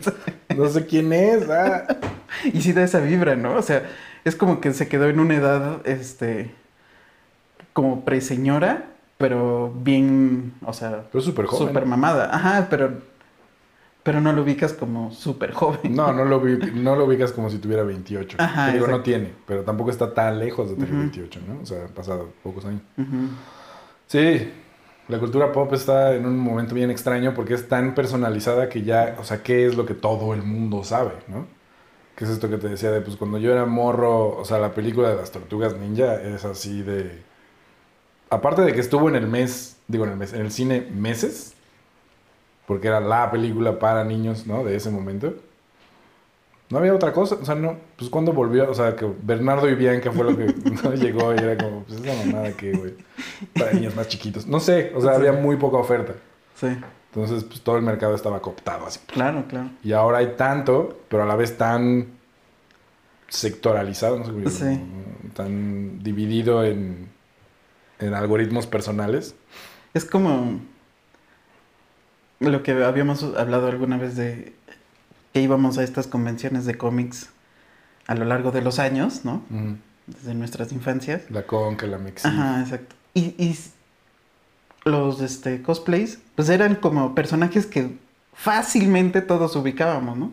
Algunos más oscuros y tal, pero Sí. la mayoría los lo podías chido ubicar. era como, ah, no mames. Ajá, se el malo de Nick". Spawn, no, no sé. sí.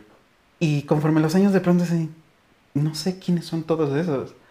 Y es como que se expandió y muchos este, agarraron a este personaje de anime que para ellos es como, pero sí es famosísimo. Entonces, Exacto. no, no he visto, perdón, así me quedé sí. en Spider-Man. Eso me pasa con algunos posts de Exur que dice como cosas. Y digo, ¿qué es esto? Ya lo tengo que googlear y digo, ah, es un, es un manga.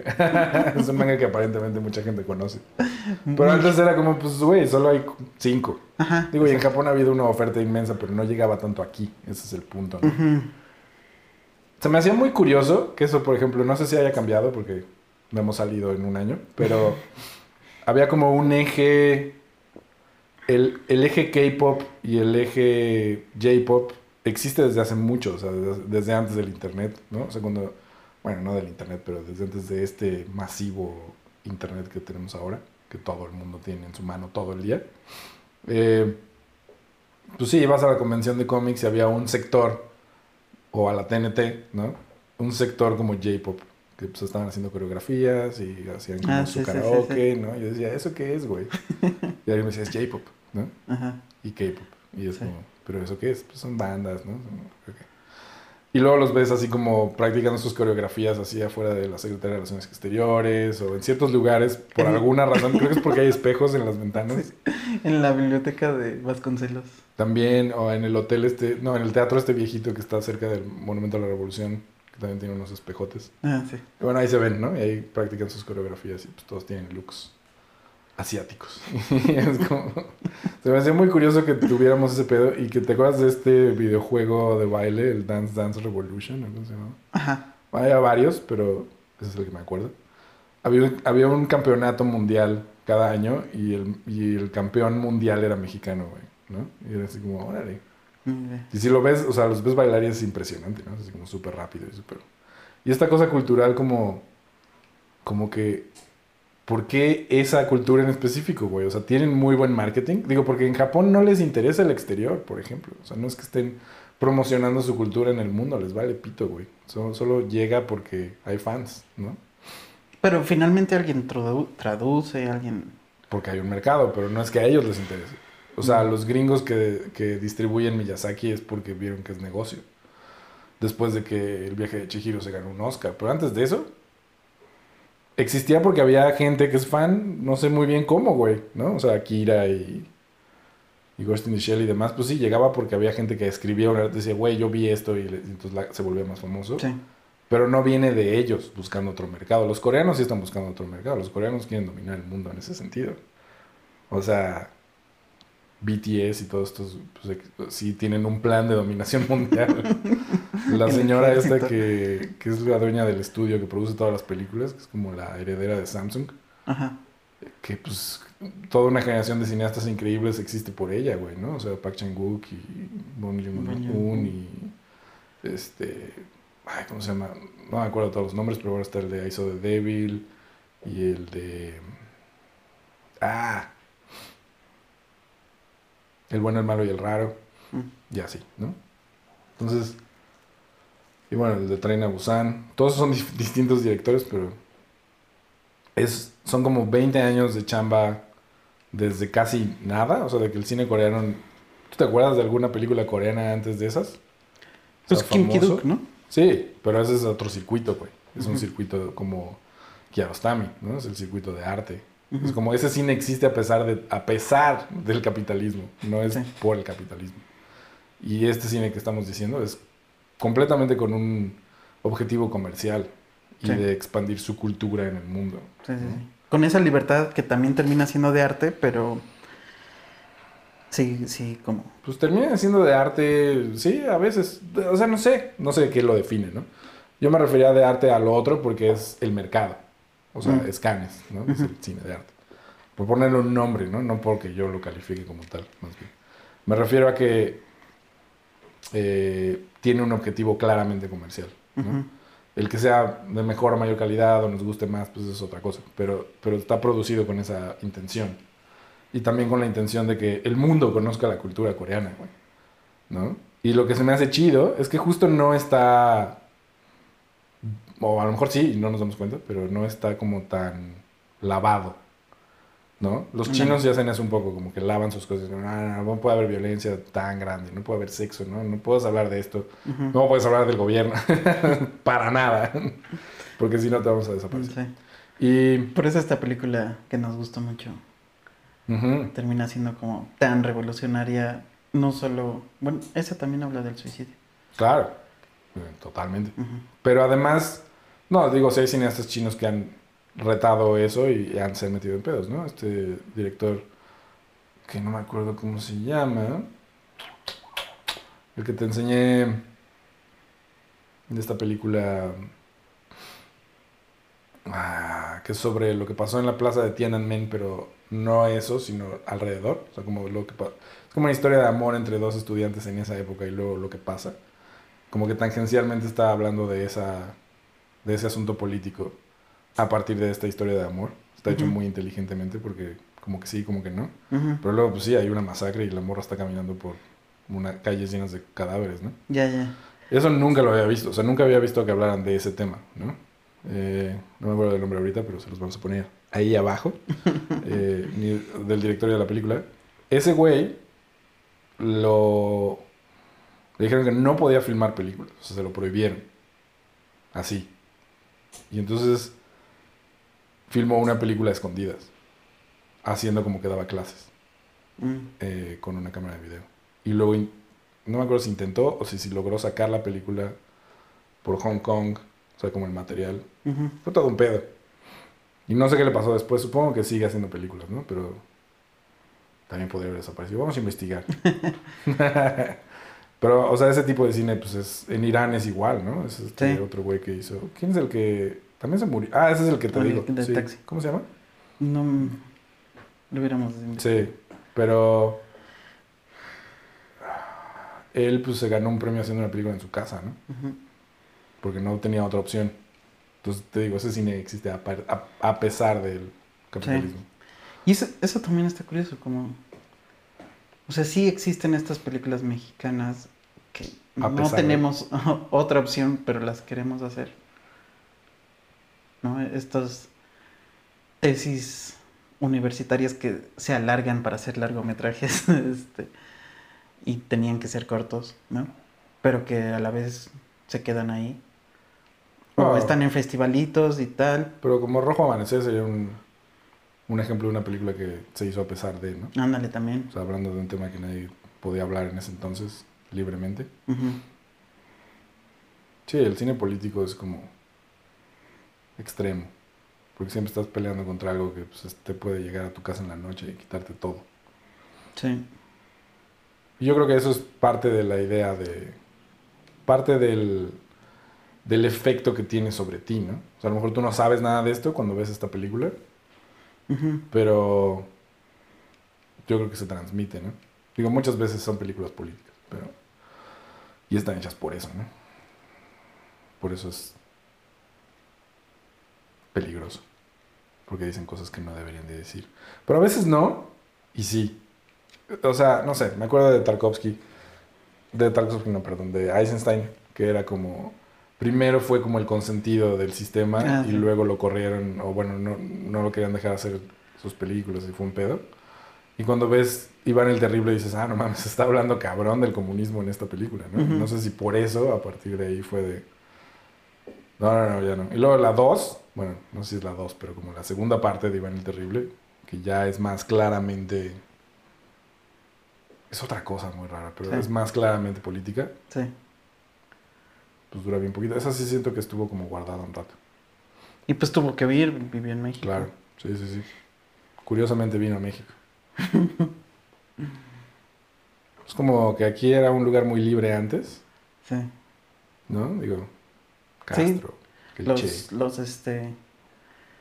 Todos los que vivían de dictaduras latinoamericanas y la española, Ujú. aquí fueron Sí, recibidos. muchos como, intelectuales se quedaron aquí al final. Ajá, vengan, aquí no hay pedo de nada. Y pum, bueno, salvo Trotsky, ¿no? sí, aquí le dieron back. Aquí, Sí. aquí se lo chingaron, pero bueno. ¿Qué pasó, güey? Nuestro país alguna vez fue un oasis de algo. Se ha puesto muy violento todo. Es muy extraño que, que como que te dicen o escuchas estas cosas de que en el mundo nunca ha habido tanta seguridad como ahora. Y la diferencia es que se sabe mucho más la violencia que existe y por eso se siente que hay más violencia, pero en realidad es como una vida más tranquila en comparación a hace 100 años. Sí, le llamaban un efecto de eso de... Como de que siempre está ese pensamiento, no solo aquí, en todo el mundo, como de antes estábamos mejor, aunque por cifras, antes estábamos peor.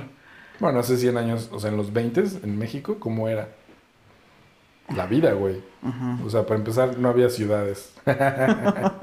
o sea, esta. Y Sí. más o menos. Eso sonó a que solo las ciudades son chidas y pues, perdón, nací en una. Pero Sí tenemos eso, ¿no? Como Sí. de... el progreso.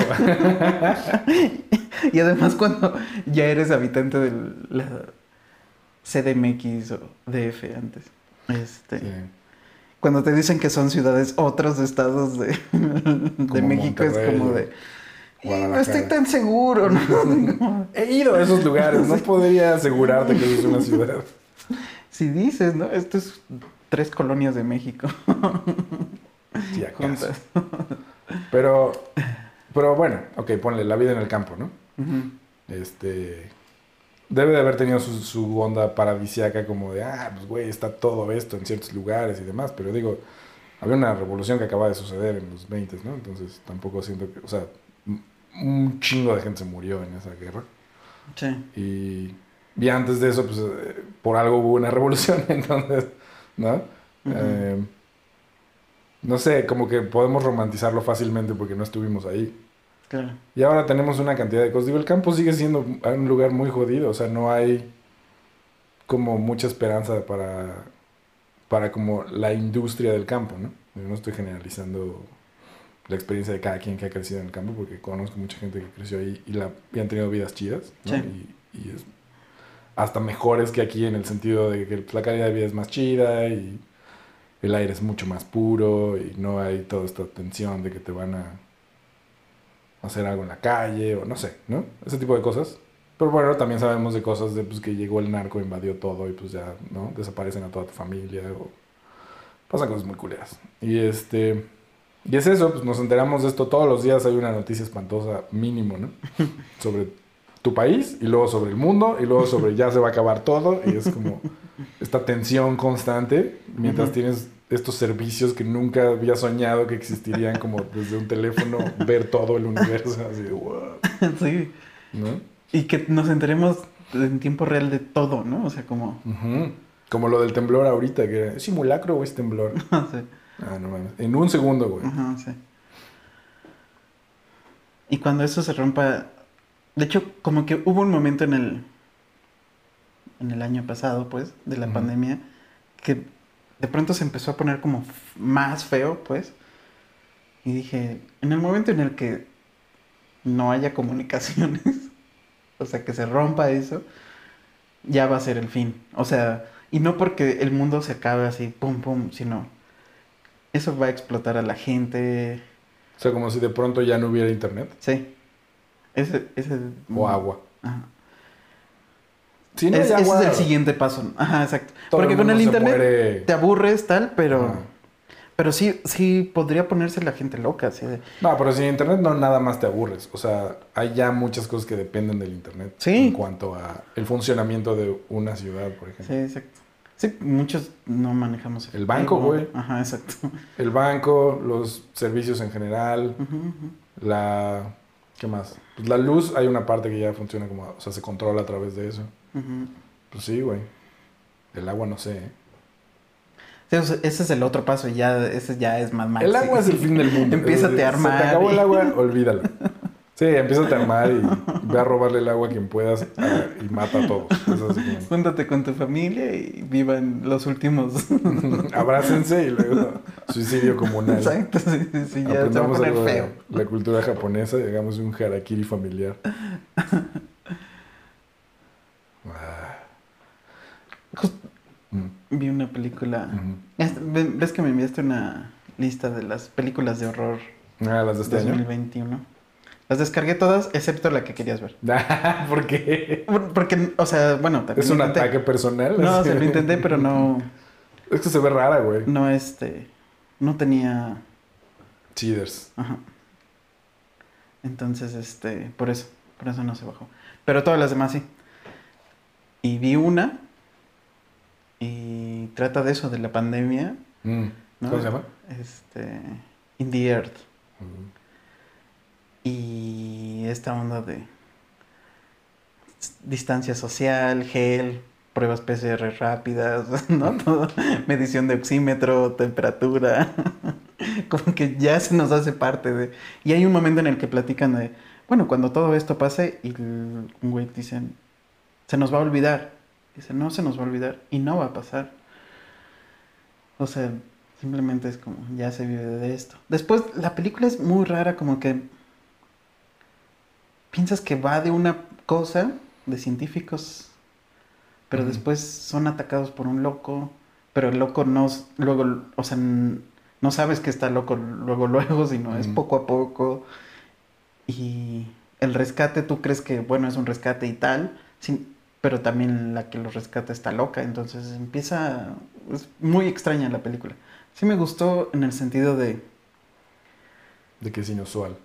Es inusual y que es este, sí se siente independiente. ¿Es ¿no? gringa? Mm. Eh, o sea, Independiente como- a un nivel en el que no es dos güeyes filmando una película. Claro, claro. Pero pues finalmente es bosque con pocos personajes. Claro. y- El bosque es ese, ese valor de producción gratis. Ajá, exacto, totalmente. Y la naturaleza y estas locuras de poner ponen luces y sonidos para tratar de como o sea la, la teoría es que la naturaleza sabe Mm. y se están tratando de comunicar con ella a partir de sonidos y luces Wow, qué pacheco. Suena bien. como para tener una respuesta de ¿Qué hacer? ajá y Deja de comer carne.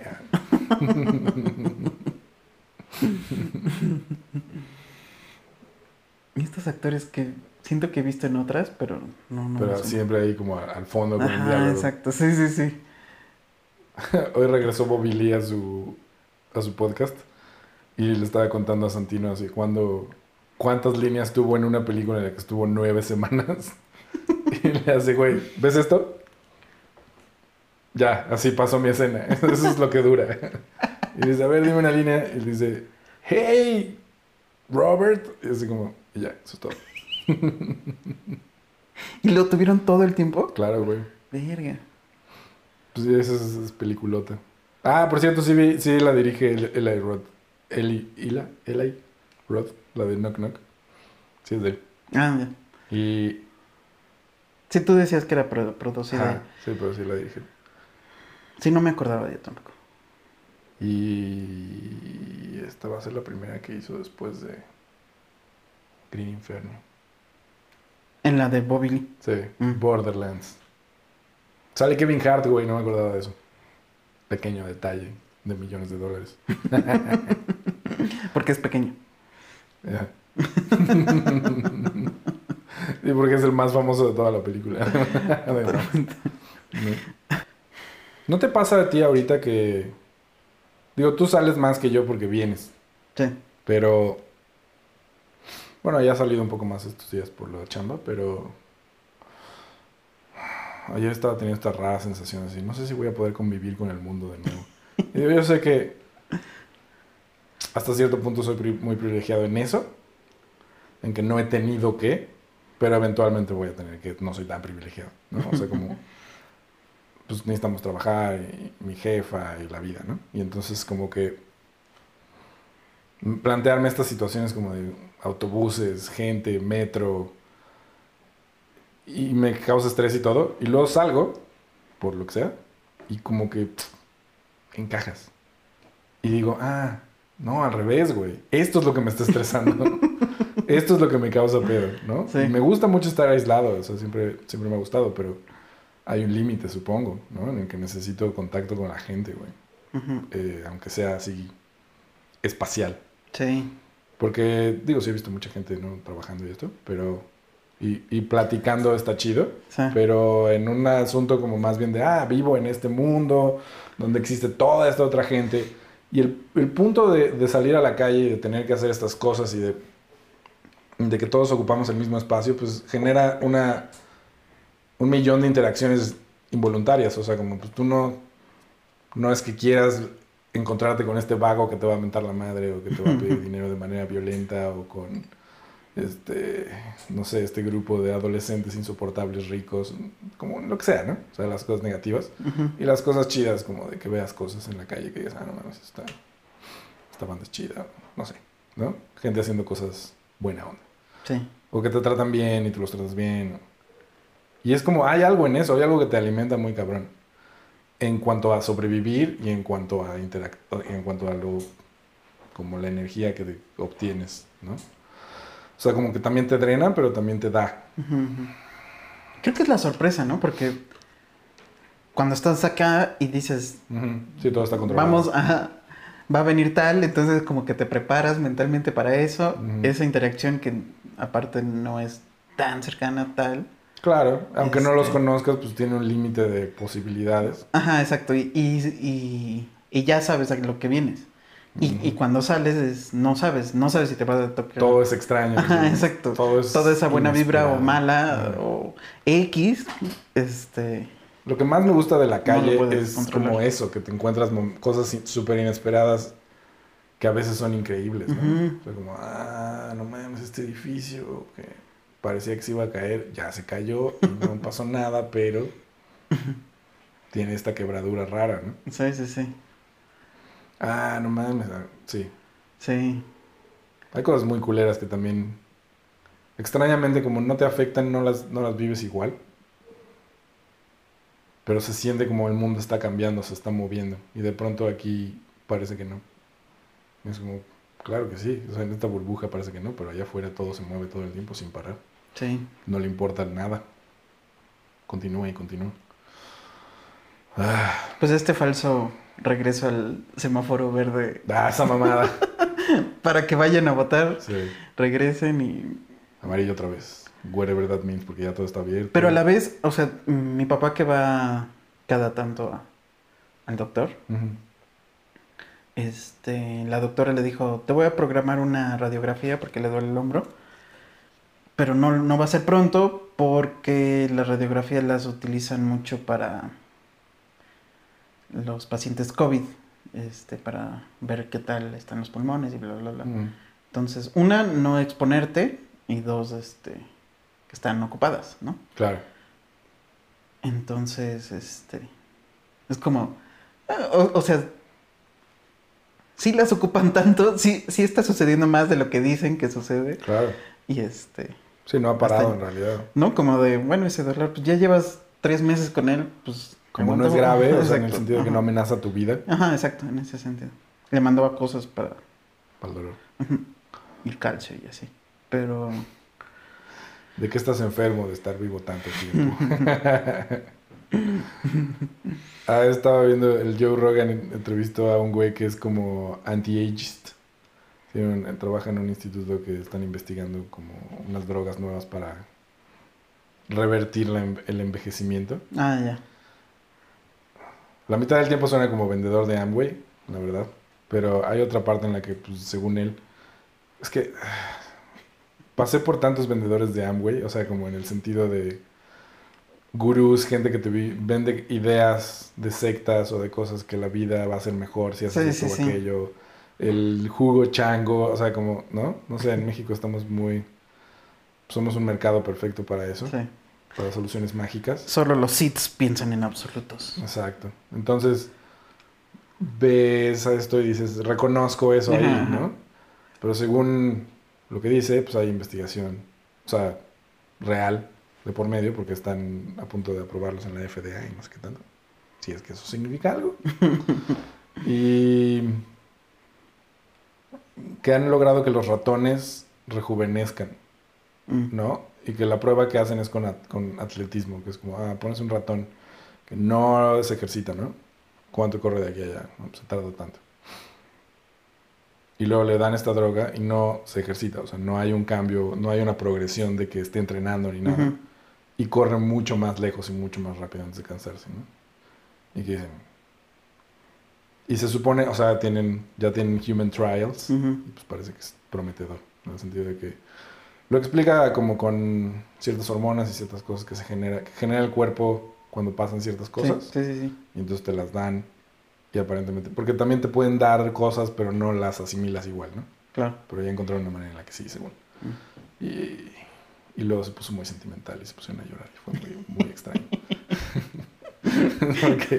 No me va a tocar a mí, maldita sea, les va a tocar a otro. No, pues ese güey es más grande que... O sea, Joe Rogan debe tener 50 y pocos. Este güey es más grande, tiene como 60. Se ve muy bien para tener 60. No se ve muy bien, ¿no? O sea, que dices... Algo está haciendo, güey. Ya está experimentando. Porque no se ve, ya sabes, Botox y ese pedo, ¿no? Este... Y como que... Es, es muy extraño, o sea, como cuando era niño romantizaba mucho el cyberpunk. Porque era como lo más chido. O sea, como, pues sí, Robo, Robocop y Akira y todas estas cosas. Fue así como, wow. Pues, secretamente como que decía, ojalá algún día. Y lo que más me llamaba la atención era como las cosas, los aparatos, ¿no? Como esas motos. Sí, sí, sí. Mad Eh, Max. ajá, Mad Max, ¿no? Es como... Mad Max era bastante deprimente y aún así decías ese coche. Te Porque en Mad Max no hay nada, es el desierto, güey. En el Cyberpunk pues hay ciudades, ¿no? Claro. Hay gente débil viviendo y en Mad Max es como. Nadie. Puro salvaje que logró sobrevivir. Exacto. Sí, sí, o sea, los que están vivos son la Cabrones. crema de los salvajes. Sí, sí, sí. Sí. No, pero como que fuimos convirtiéndonos en algo cyberpunk tan paulatinamente que ya estamos ahí y no nos damos cuenta, ¿no? O sea, como falta lo flashy, que es así de- Ándale. ah, tener brazos este cibernéticos que digo, este, ¿cómo se llama? Brazos mecánicos que hagan cosas maravillosas que tú no puedes hacer Sí. o ojos y cosas así. Pero estamos a nada, ¿no? O sea, ya hay, pero pues todavía son caros, todavía los tiene muy poca gente. Pero en algún momento, güey, ¿no? O sea, justo cuando tengamos 60, en 20 años, si es que todavía hay mundo, ah, Mundo para nosotros. E- Eso es lo que También. ahora ya están tratando de explicar más como. Como de. Pensamos, hay que salvar la tierra, ¿no? Nosotros por encima ah, claro. somos los Sí, la salvadores. salvar. ya, la, ya la destruimos, ahora hay que salvarla. Es como, no, nosotros estamos destruyendo nuestro Sí. para que nosotros vivamos, pero la tierra va a sobrevivir. Claro, sí, la tierra que le va a hacer que unos insectos así se mueran. Sí, o sea, sí la estás destruyendo y te va de- y va a cambiar de una manera en la que tú ya no vas a poder seguir, pero se va a renovar y ya. Pero además, pues, o sea, la tierra podría tener aire de amoníaco y no, le está, no está destruida. También. ujú, ¿no? no, exacto. no pasa nada, nada más tú no puedes vivir ahí. Como otros planetas, ¿no? Que están, Sí. son venenosos para los humanos, pero pues ahí están. Y a lo Sí. mejor alguien, algunos sí sobreviven y de otra manera. Sí. digan, "Ah, así como a mí me gustan los dinosaurios, digan, ay, los humanos bien Eran chidos. chidos". ¿verdad? Sí. Tenían Walkmans. Hacían esto que era, se llamaba películas. Tenían este, sus tienen sus muñequitos de, humanos. felpa de humanos. Exacto. Tienes que construir un esqueleto de humano, así como Creo que eran amarillos, ¿no? Llega la, re- la revista con el esqueleto y una pieza. Ajá, exacto. Sobreviven más los Simpsons, entonces todo al principio creen que éramos amarillos. Y es... Sí. Tenían esta cosa que se llamaba música. Eso me da mucha risa de la ciencia ficción, como que siempre son iteraciones de seres humanos, pero con otro color, ¿no? Sí. O sea, cuando los plantean completamente distintos, me gusta más. Porque sientes como, ah, claro, sí, eso tendría más sentido. ¿no? Como que todo aquí, pues sí, o sea, está basado en que somos, estamos hechos de carbono, ¿no? Y como respiramos oxígeno. y esas Ujú, ujú. cosas. Por Eh, eso los, algunos de Star Wars es- dices, ay cabrón. O sea, porque además no son monstruos, pero tampoco son tan humanoides, pero sí son inteligentes, ¿no? Java de Hot, el- mm. este... Grido. Pero todos medio se parecen a algo, ¿no? O sea, claro, ya, ya claro, vas como sí, un sí, gusano este, así, ujú. Con cara. Sí, sí, sí. Que sí, también, pues, supongo que no hay opción. No puedes... Pero finalmente son raros, ¿no? Y, y de pronto era o el alien de ojo rasgado Roswell mm, o, que es humanoide. o los monstruos, de- monstruos, ¿no? Encuentros cercanos, ¿no? Cucarachoides. O cucarachoides o humanoides. O parecidos a algún reino, algún animal de algún reino. Me gusta cuando son arañas, porque siempre son malos. Los de Arrival Los de Rival son increíbles. no son malos. Son buenos, más Sí. pero no son como arañas, ¿no? Yo los veo más como pulpos. Pues son, sí, sí, pulpos. Arañas pues, siempre son como asesinas. Sí, son muchas. ¡ah! Pero iba algo con todo esto que tiene que ver con, con el sentido de desesperanza. Que es. Nuestra generación es muy así y la que sigue ya no. Se me hace cagado. Ah, nosotros sí. crecimos con el grunge y con todo este pedo de que se vaya a la verga todo y de autodestrucción. Sí, no sí, cierto, cierto, sí. Y la nueva generación es toda shiny y como absurda y está chido. O sea, es como... Sí, sí, sí. Digo, también son muy jóvenes, pero están Ay, como es- cuando nosotros estábamos en esa autodestrucción y depresión brutal. Pero está chido que incluso hasta esto de cambiar el lenguaje, ¿no? ¿Sí? El mundo. Tienen un pedo muy neurótico, que eso es lo que se me hace... Es como el lado negativo. que. Son como... "Eh, todo está mal, y esto, y aquello, y eso. Y es así como, ok, bien. No tengo problemas con el cambio, pero sí con el tono. Ándale. ¿Qué pensarían de justo esta película del sabor de las cerezas, por ejemplo, que es, digo, aunque es bella y un Aparte final de que este, se van a dormir. en la no es primera tan secuencia. contemplativa, o sea, siempre está pasando algo, o sea, no es como Sí, pero es cinco pedo. minutos del coche. es- Nuestro referente es como Sophie, ¿no? Fue la última persona de esa edad con la que conviví yo. Ah, ajá. Y por ejemplo, ella no quería ver Trainspotting porque se le decía, no, me deprimen esas películas, ¡ah!", ¿no? Entonces, a lo mejor Kiarostami le parecería linda al principio y luego se distraería. No lo sé. Sí siento como que, pues digo, ponerle atención a algo un rato es complicado para todo el mundo, cada vez más. Ahora sí. Sí, yo me tengo que obligar a, a- o sea, voy a cargar mi celular en la otra habitación Sí, sí, sí. y voy a ver esto, porque si lo tengo al lado, Sí, no. aunque esté interesado y tal, Mm. de pronto sí. Sí, es un ejercicio de disciplina. Y si, y si eres como un... Sí, ni te das cuenta. Entonces, no sé. Sería interesante ver qué pedo con eso. Como a... O sea, el público en general, para, para todo el mundo es difícil. Están muy acostumbrados a un cierto lenguaje. Pero como no tienen acceso tampoco, o sea, no es algo que esté ahí, ¿no? Que salvo que tus papás te lo pongan, como los nuestros nos ponían cine raro, pues es como... ¿Cómo se van a encontrar con eso, güey, no? Movie. Ajá. Movie. no, pero, por ejemplo, vi Under the Lake. ¿Under the qué? Silver Lake. Under the Silver Lake la vi con una amiga. Vi Under the Silver Vi Hellraiser y Under the Silver Lake, ¿no? Con una amiga. Y las dos le parecieron muy raras. Sobre todo la segunda. Así como que dijo, no entiendo, no". o sea, no pudo acabar de verla porque, ¿Y qué edad tiene? ¿no será? 35, Ah. Sí. Uh. ¿no? Fue así como, nomás no. Y es como, no sé, güey, no es para todo el mundo, o sea, ¿no? Como que también siento que por eso este cine subsiste tan cabrón, o sea, porque es negocio porque es más fácil para todo el mundo entenderle estas películas y todo el mundo lo acepta. Y como que hay que cambiarle un poquito para que sea... No lo puedes cambiar tanto, pues, ¿no? Porque si no, ya como, qué, qué raro, que no entiendo nada, así de nada. Y no es tan rara.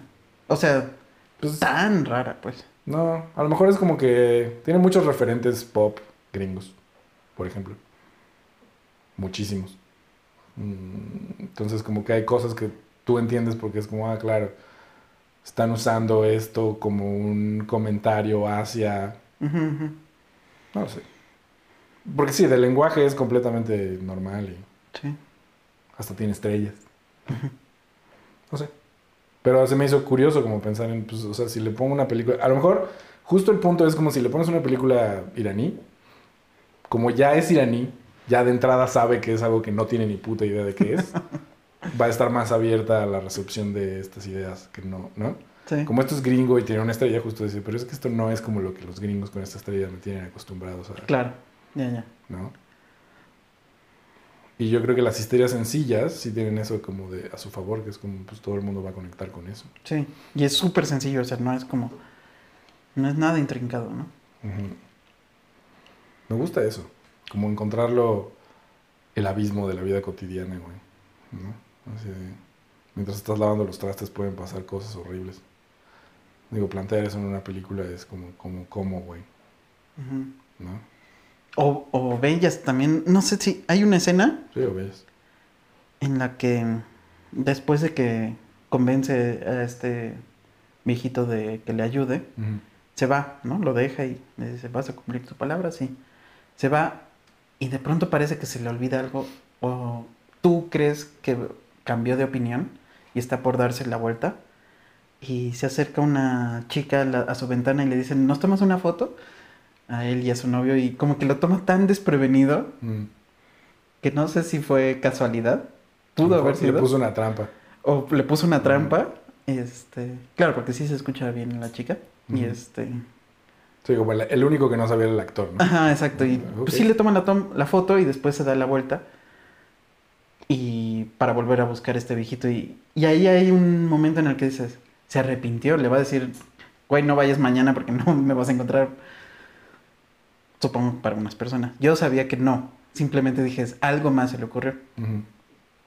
Y sí, se le había ocurrido nada más como, tienes que asegurarte de que esté muerto, no me eches tierra. O sea, tócame. Eso le. Sí. Porque no le había explicado eso. Ya, ya, sí, de, ponme aquí un espejo.